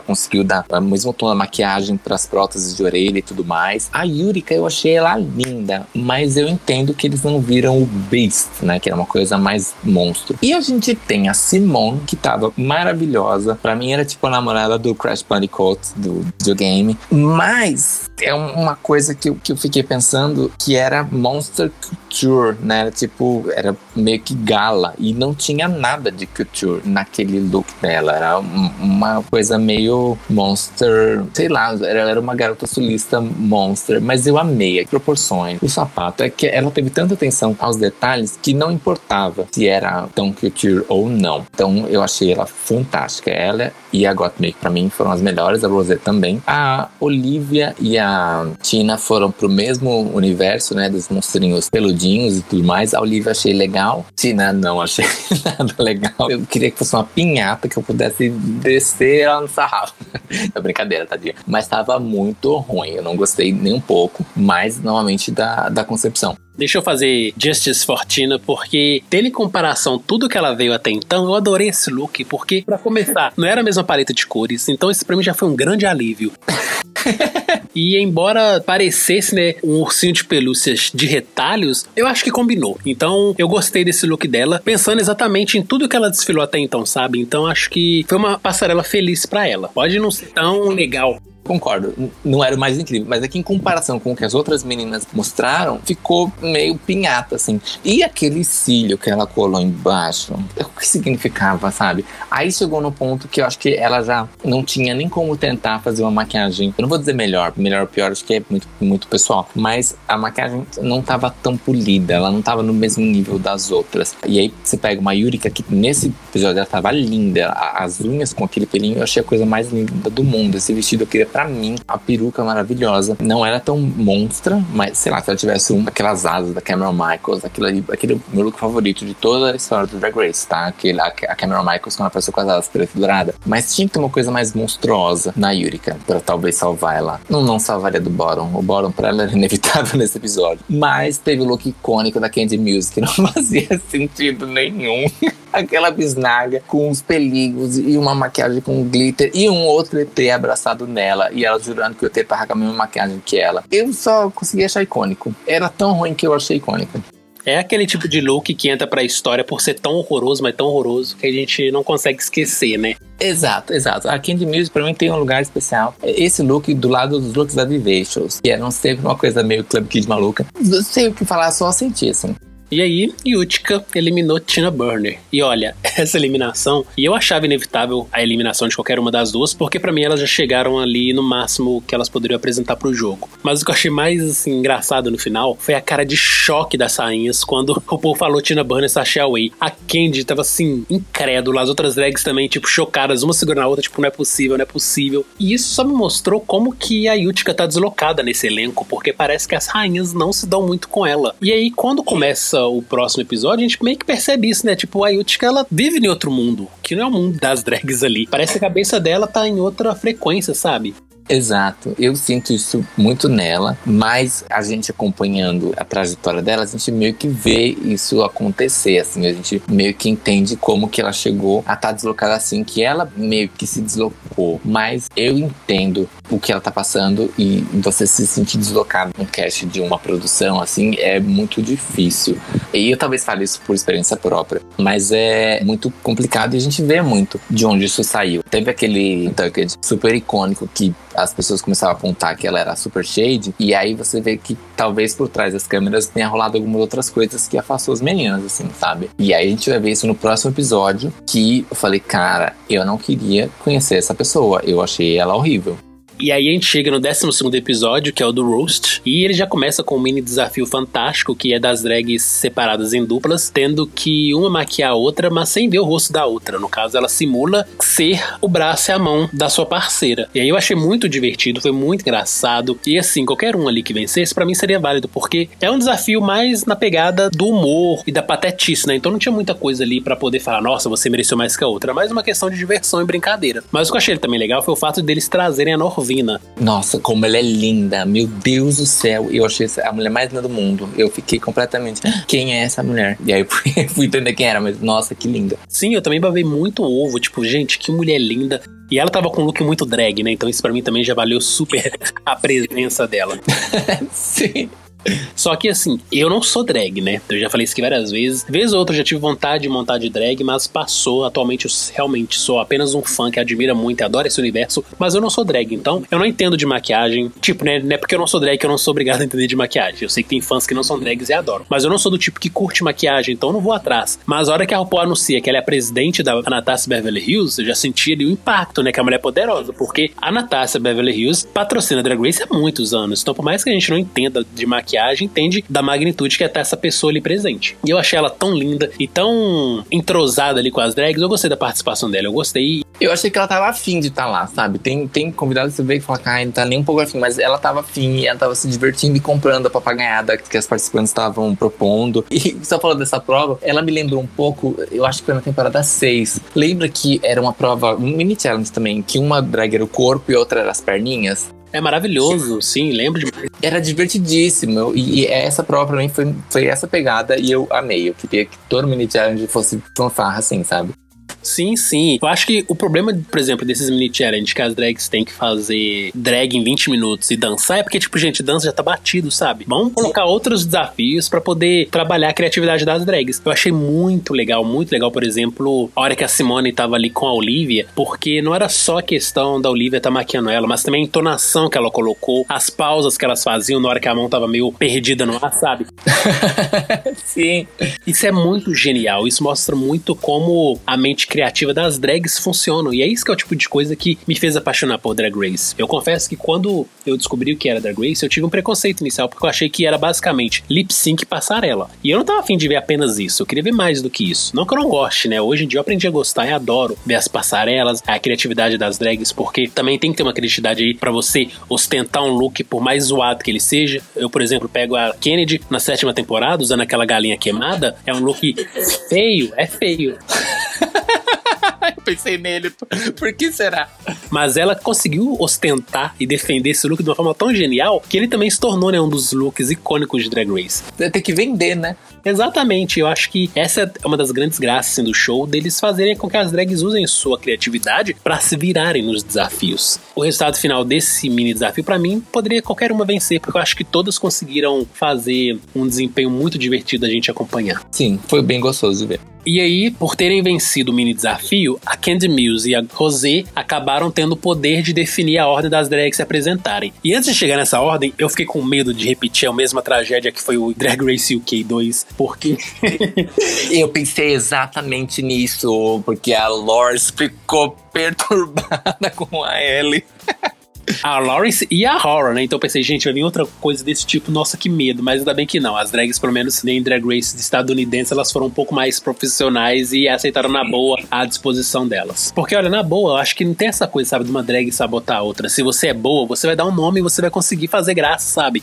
Sabe que eu penso a mesma coisa? Eu sempre fico tentando me imaginar o que eu faria na situação. Cara, se alguém tivesse que escolher uma ordem e me botasse em primeiro, ótimo. Não vai ter ido ninguém antes pra me comparar. Se me colocasse em segundo, ótimo. Se me colocasse em último, ótimo. O, o texto é o mesmo, sabe? Eu nunca tive problema com ordem e eu sempre fico pensando, cara, que desperdício de energia você ficar berrando porque você não gostou de abrir ou fechar o show, sabe? Ai, que, que bobagem mesmo. Eu acho muito nobre quando a drag, quando vai montar esse tipo de disposição, preocupa, né, com a habilidade de cada uma. Olha, fulana é boa de comédia, cicrana também. Então o que a gente vai fazer? Vamos colocar elas aqui entre um e outro para poder não ficar todo mundo engraçado numa ponta e todo mundo chato na outra. Mas assim, gente, isso é tão irrelevante porque no fim das contas é cada um por si. A galera sempre tem que lembrar, é uma competição. Então não tem essa tipo de, ai, eu vou me prejudicar para favorecer meu amiguinho. Aí você tem que estar tá sendo muito trouxa, sabe? Sim, exatamente. E aí você tá sendo bem dela creme, desistindo do All Stars 3 porque não concorda com a forma que as coisas estão rolando. Eu acho que os grandes destaques foram disparados Candy Muse, Gottmik e Rosé. As piadas foram muito engraçadas, inteligentes, e se a RuPaul tivesse dado mais uma vitória dupla, nesse caso para Gottmik e para Candy Muse, eu ia achar super justo, porque para mim elas foram as que mais me fizeram rir. Você sabe que eu fiquei esperando a vitória dupla também, né? Faz uma temporada, ninguém vai pra casa, todo mundo ganha. E nesse episódio realmente mereciam as duas ganhar. E a Rosé, quando ela foi anunciada como safe, eu vi exatamente o momento da Jen naquele musical. Eu vi acontecendo a mesma coisa. E deu pra ver na cabeça da Rosé as engrenagens girando que ela falou assim: cara, eu não vou dar o um momento Jen aqui de ficar puta. e ela bota um sorriso amarelíssimo e vai lá pro fundo e continua com essa cara de paisagem. Mas eu sentia a mesma energia. Mesmo porque também a Rosé, ela tem duas vitórias, né? Então não tem por que ela também chorar. A Dia não tinha nenhuma e saiu da competição sem, né?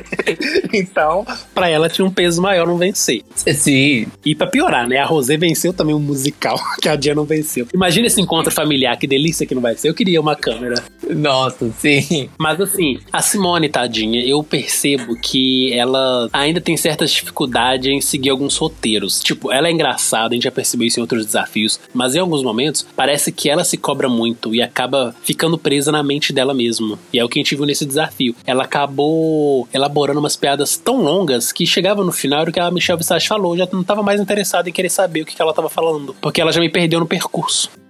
Então, um hábito que eu adquiri nessa quarentena foi de assistir os programas tipo de recapitulação, sabe, da Bob, da Trixie. O Fashion Photo Review da, da rádio eu sempre assisti, mas esse da Bob comecei a assistir agora. E ela falou uma coisa que eu achei muito válida, que é assim, não é porque você é uma pessoa engraçada que você domina todos os tipos de humor. E, e o Drag Race ele pede vários tipos de humor diferente, que é o humor do Snatch Game, que é você personificar e agir como aquela pessoa de maneira engraçada. O humor do Rose, que é você conseguir gongar fazer uma coisa grosseira, como o, o próprio Ross Matthews falou, não tem limites dentro do roast desde que seja engraçado. Esse é um, um, outro tipo de humor e não é necessariamente que as queens vão ser versadas em todos os tipos de humor. Aí a Bob fala que ela mesma é versada em todos, mas a gente sabe que a Bob é assim. E de fato a Bob não deixou desejar em nenhum momento de humor. Mas é difícil ver uma queen, por exemplo, como a Simone, que ela tem um senso de humor muito peculiar e que ela coloca humor em muitas coisas, se dando mal nesse momento que teoricamente era uma prova de humor humor, então teoricamente ela teria que se dar bem, sabe? Entre aspas. Mas é, é realmente isso. Ela não é tão versada nesse tipo de humor, que é você fazer comedy grosseiro, entre aspas, engraçado. Eu acho que teria muita dificuldade num roast, eu não sei se eu gostaria, não sei se eu gostaria de participar nem de uma prova de, de reading, assim, para cair na, na grosseria gratuita é muito fácil, né? E aí tem algumas queens que ficaram preocupadas com isso, por exemplo, a Olivia, que ficou preocupada em manter a, a personagem dela, né? Que é.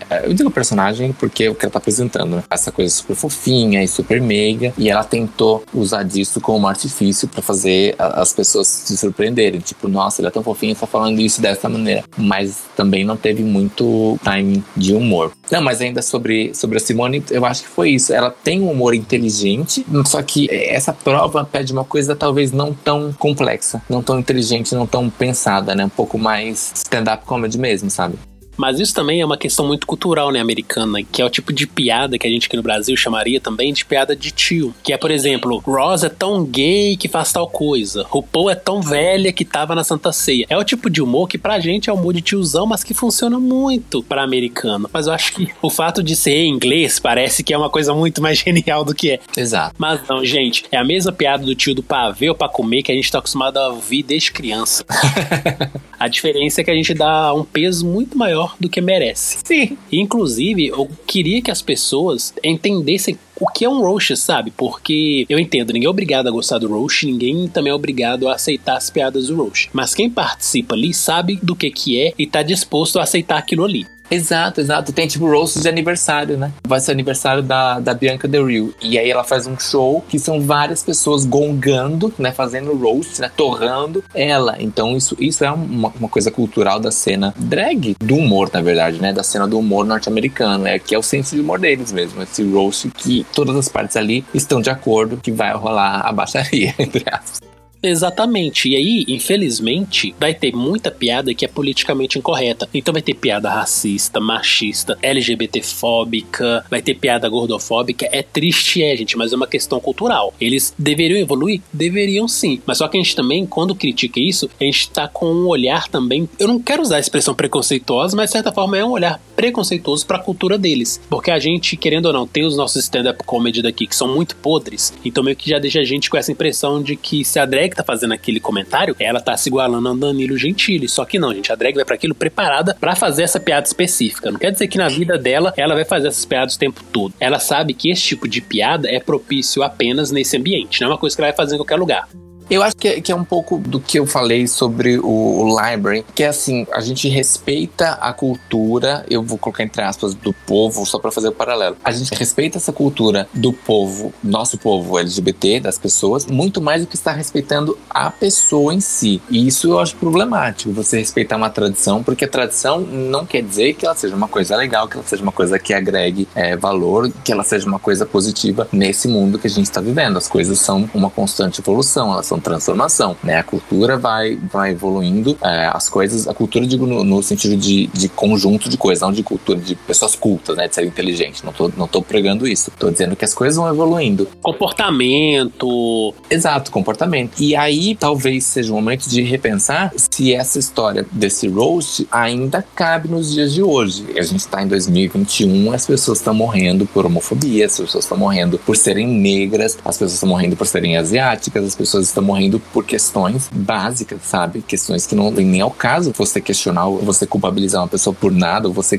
colocar culpa por uma pessoa ser negra. Tipo, gente, não dá, sabe? 2021, não é 1954. Então, talvez é, essa história do roast seja uma prova que não seja tão atual, mas a gente sabe que ela acontece, ela tem esse momento das pessoas todas estarem coniventes com a situação, das pessoas todas estarem de acordo, mas eu acho que o que é só esse levantamento, tipo, é uma coisa relevante relevante, é uma coisa que realmente precisa hoje em dia. A gente tem nada melhor para dar espaço em detrimento a uma prova de, de gongação gratuita, de tipo, ah, sua mãe é tão gorda, ah, a RuPaul é tão velha que ela foi garçonete na Santa Ceia, ah, sabe? E aí isso acaba pregando esse etarismo, esse, essa gordofobia, até misoginia, tipo, ah, a Michelle é tão puta porque ela, ela deu a bunda pra na Santa Ceia, sabe? Umas coisas assim, tipo, que a gente vai entrando em outras questões que, que quando dissemina pro, pro fandom, a coisa já perde o controle, vira uma bola de neve. E um programa como Drag Race, eu acho que talvez tivesse que ter uma responsabilidade maior com o que se coloca pro público. E eu falei, falei, falei, e parece que sou super conservadora, mas não, eu só queria levantar é uma questão que a gente tem que pensar, se é interessante, não é porque acontece desde sempre, que é uma coisa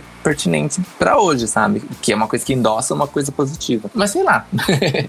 Mesmo porque também o Roche, a proposta de você gongar uma pessoa, parece divertida, igual o Ross falou. Vale tudo desde que seja engraçado. Então, se a gente tá passando um momento de constante evolução comportamental, sociológica, é importante rever isso também. Porque dá para você reinventar o roast e continuar sendo um tipo de arte divertida sem que seja uma arte ofensiva que vá contra a dignidade humana. Eu acho que é super possível, a gente tem provado isso com Drag Race mesmo, em outros desafios, então é possível mudar essa cultura.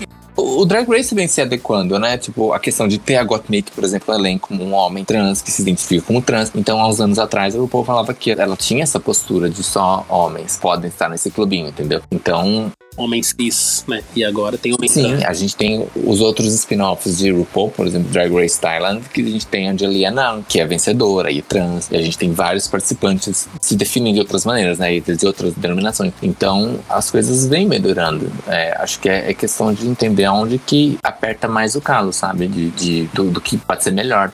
E aí a gente chega na trágica Yutka. Quando ela foi pro ensaio com a Lonnie Love e Michelle Visage, ali já foi um presságio de que ia ser um desastre a apresentação dela. Ela começou a fazer uma piada sobre a Nina West, dando a entender que a Nina West era uma baleia. E aí ela depois começou a se referir para Lonnie Love como se a Lonnie Love também fosse uma baleia, apenas pelo fato da Lonnie Love ser uma mulher plus size. Então assim, faltou muito tato da parte da Yutka eu não tô falando que faltou muito tato pra tentar passar pano, não. Ela foi gordofóbica sim. Mas eu acho que faltou tato ali dela entender que a piada que ela tava jurando que era maravilhosa não era tão maravilhosa assim. E o alvo dela não era a Lone Love. Então ali já começou tudo errado. E que a gente viu na apresentação final foi pior ainda. É, o que começou a, a pegar muito mais para mim com a Yurika é ela tentar salvar o momento ali da piada, atacando outras pessoas de maneira apenas grosseira, que não tinha nem como ser engraçado. Era assim, a piada dela era sobre a Nina West ser gorda. Não emplacou, aí ela virou e falou pra Lonnie Love. E aí, não emplacou, ela falou que a Michelle era gorda também. E aí ela, tipo, ah, você tá incomodado? Tipo, sabe? É, ela foi atacando várias pessoas de uma maneira extremamente desnecessária e grosseira. Ela não tinha nenhum fio condutor que pudesse salvar ela ali e ela realmente não seguiu o que os jurados falaram, ela não ouviu, ela foi resistente, ela quis, pela acho que a terceira quarta vez já na competição, seguir a ideia inicial dela e se deu mal. Todas as vezes que ela fez isso, ela se deu mal, desde lá da peruca de esquilo até agora. É uma sucessão de as pessoas falando, amiga, não faça isso, amiga, faça isso de outra maneira. E ela, tipo, não, hahaha, eu sou engraçada, eu gosto muito, hahaha. E aí a gente vê nos depoimentos dela que ela tava se curtindo horrores. E aí você pensa um pouco sobre, tipo, cara, como é engraçado, né? As pessoas vêm de vários lugares dos Estados Unidos, então elas têm várias formações, são compostas de várias coisas, vários momentos diferentes. Como para ela aquilo era normal e engraçado. E a gente daqui desse lado da tela vê que isso não é nada engraçado, mas para ela era o senso de humor dela. Então é engraçado ver que a gente sempre espera que as pessoas tenham um, um pensamento meio parecido com o nosso, né? E a gente vê como as pessoas são diferentes. Como o humor também é uma coisa relativa. Então eu fiquei pensando muito nos limites do humor, desde que a gente terminou de ver o episódio até a gente começar a gravar e tal. Eu fiquei pensando muito nessa questão de o que é engraçado para um é ofensivíssimo para outro e como que a gente mensura os limites desse engraçado, né?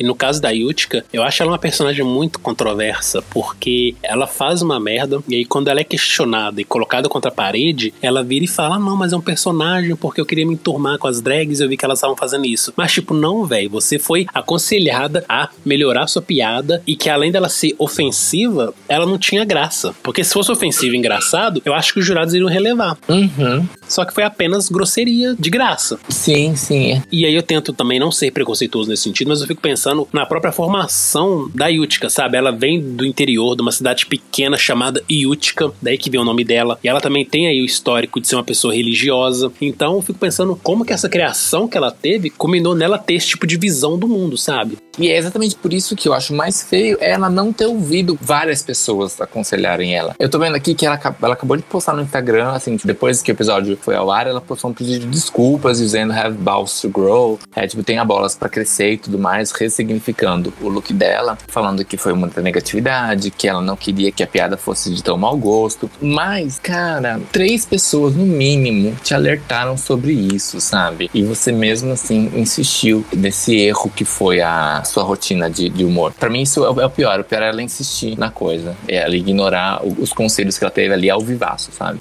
E aí eu fico também pensando nessa questão, né, do privilégio branco de um homem cis. A gente tá cansado de ver, por exemplo, em Drag Race, e as drags negras, gordas, quando elas são, tipo, alertadas por uma amiga, e especialmente pela RuPaul, elas mudam completamente o que elas estão planejando. Seja pro Snatch Game, quando a RuPaul vira e fala, acho que não é combinar muito essa personagem. Ah, não, vou mudar. Aí chega depois e fala, acho que essas piadas que você tá fazendo não são legais. Aí depois a gente vê na apresentação final a drag com um set completamente diferente de piada. Aí chega a Yutka, todas as vezes que alguém falou para ela fazer uma coisa diferente, ela não fez. E o maior exemplo que a gente tem, por exemplo, antes disso, é a tal da peruca, né? Até a RuPaul falou, não, pode usar uma peruca afro. Ela bateu o pé e usou a peruca lá que ela queria, foi mal e dublou. Não só pela peruca, mas, né, a peruca foi um dos fatores dela ter feito isso só da cabeça dela.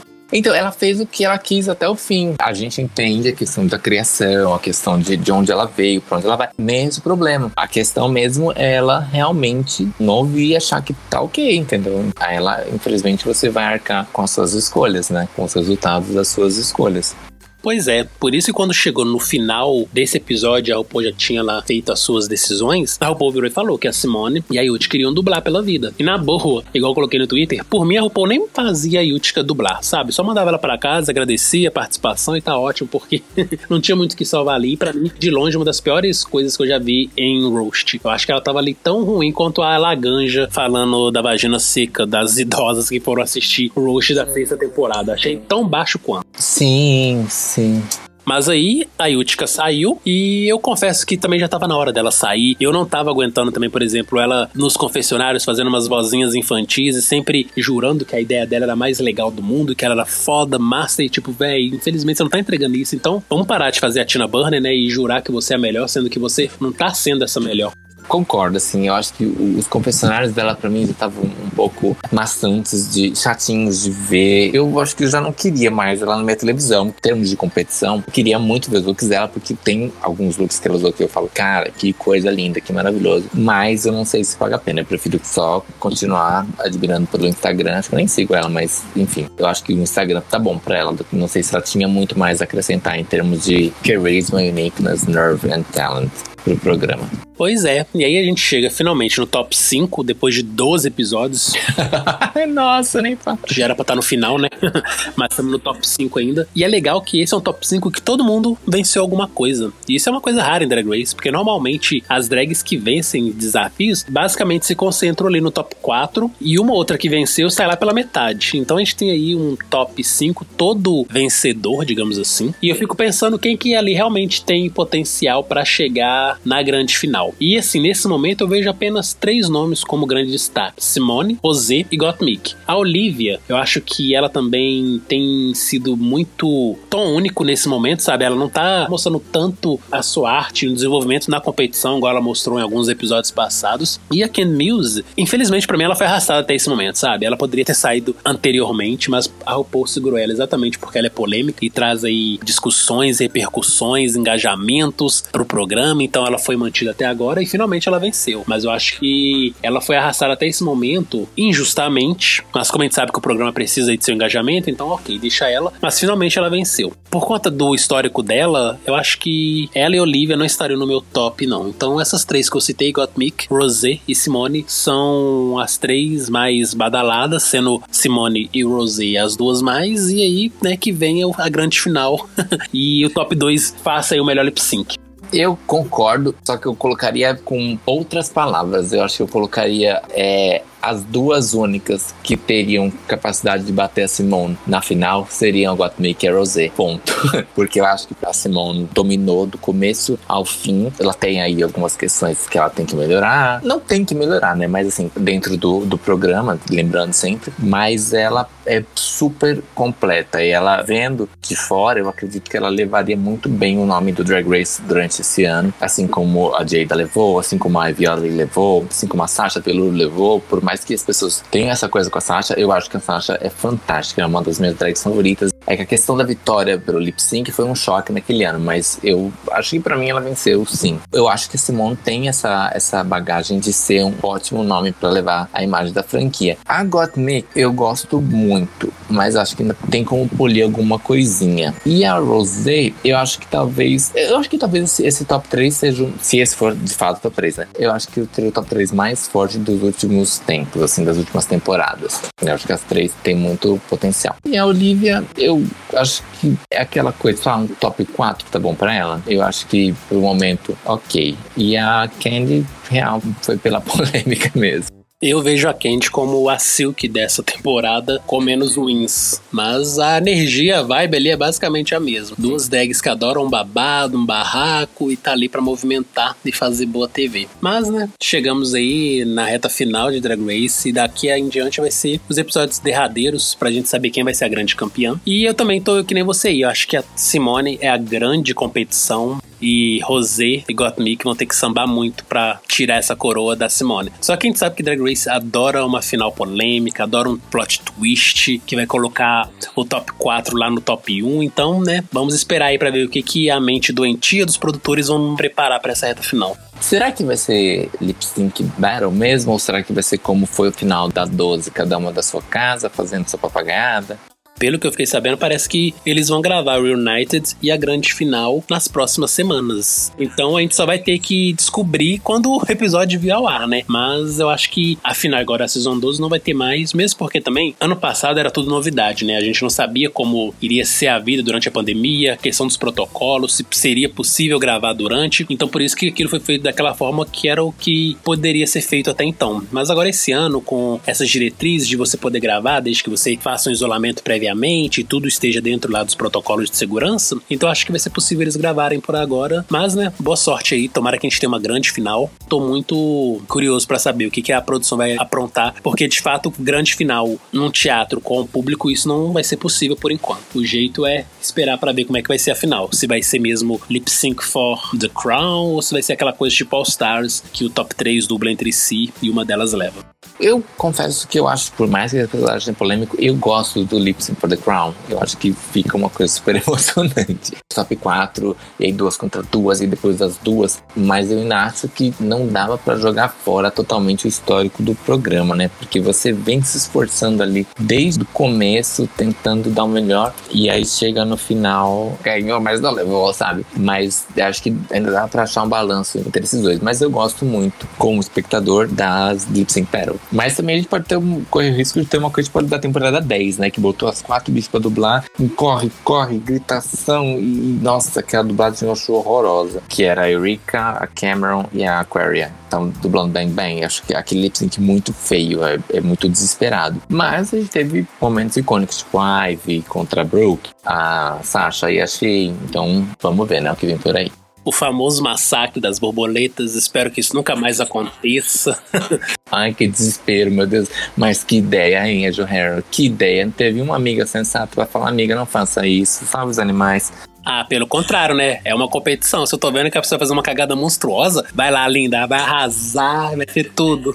É, é, mas você não tem uma, uma irmã, um pai, assim, uma, um, um cônjuge, sabe? Pra lhe falar, amiga, não faça isso, os animais vão morrer. Sabe? Não tá competindo contra todo mundo. É isso que eu fiquei. Não tem um amigo sensato para dar uma ideia melhor? Felizmente, no caso da Ijo Hara, depois que eu vi aquele Vegas review, não sei se chegou a assistir, ela perdeu os pais cedo, sabe? E parecia que ela é uma pessoa mais isolada. Então acho que talvez de fato falte amigos mesmo na vida dela para poder ter essa dica. Entendi. Aí você vê como realmente faz falta você ter pessoas com quem você compartilha as coisas e te dão uma outra visão, né? Do tipo, hum, a ideia em si é legal, mas acho que ela não é muito funcional. Pois é, mas só o fato de você já aprender um bicho, né, para depois usar ele como artifício de uma performance já não é uma coisa legal. Aí você vai fazer, levar isso pra um teatro fechado, aí só piora a situação. Sim, exatamente. Mas é isso. Muito obrigado, Eslováquia, por esse bate-papo. Achei muito divertido e deu pra gente, né, relembrar aí grandes momentos que a gente teve até o momento de Drag Race. E vamos torcer, né, pra que essa final seja assim incrível e a gente esteja aqui pulando e celebrando. E uhul, é isso aí que eu queria ver. Eu que agradeço, Paulo, de verdade. Eu gostei muito. Foram sei lá quanto tempo de gravação que eu nem vi passar. Eu amei comentar. Fiquei muito feliz da gente levantar vários pontos que eu acho importantes também. Muito obrigado pelo espaço. Tô super ansioso para ver o que vai ser dessa final. E vamos ver. Tem muito mais Drag Race ainda esse ano. A gente tem Down Under, a gente tem Holanda 2, tem o Super All Stars International, que sei lá quanto que vem. Mas a gente que é fã de Drag Race só tem a ganhar. Então, obrigado pela oportunidade e tô sempre por aqui. E assim encerramos mais um Batendo Cabelo com Rod Saulete. Visite nosso site batendocabelo.dragelicious.com.br e siga nossas redes sociais, arroba com dois L's. Aqui quem fala é o Saulete. E aqui é o Rod, e até o próximo podcast.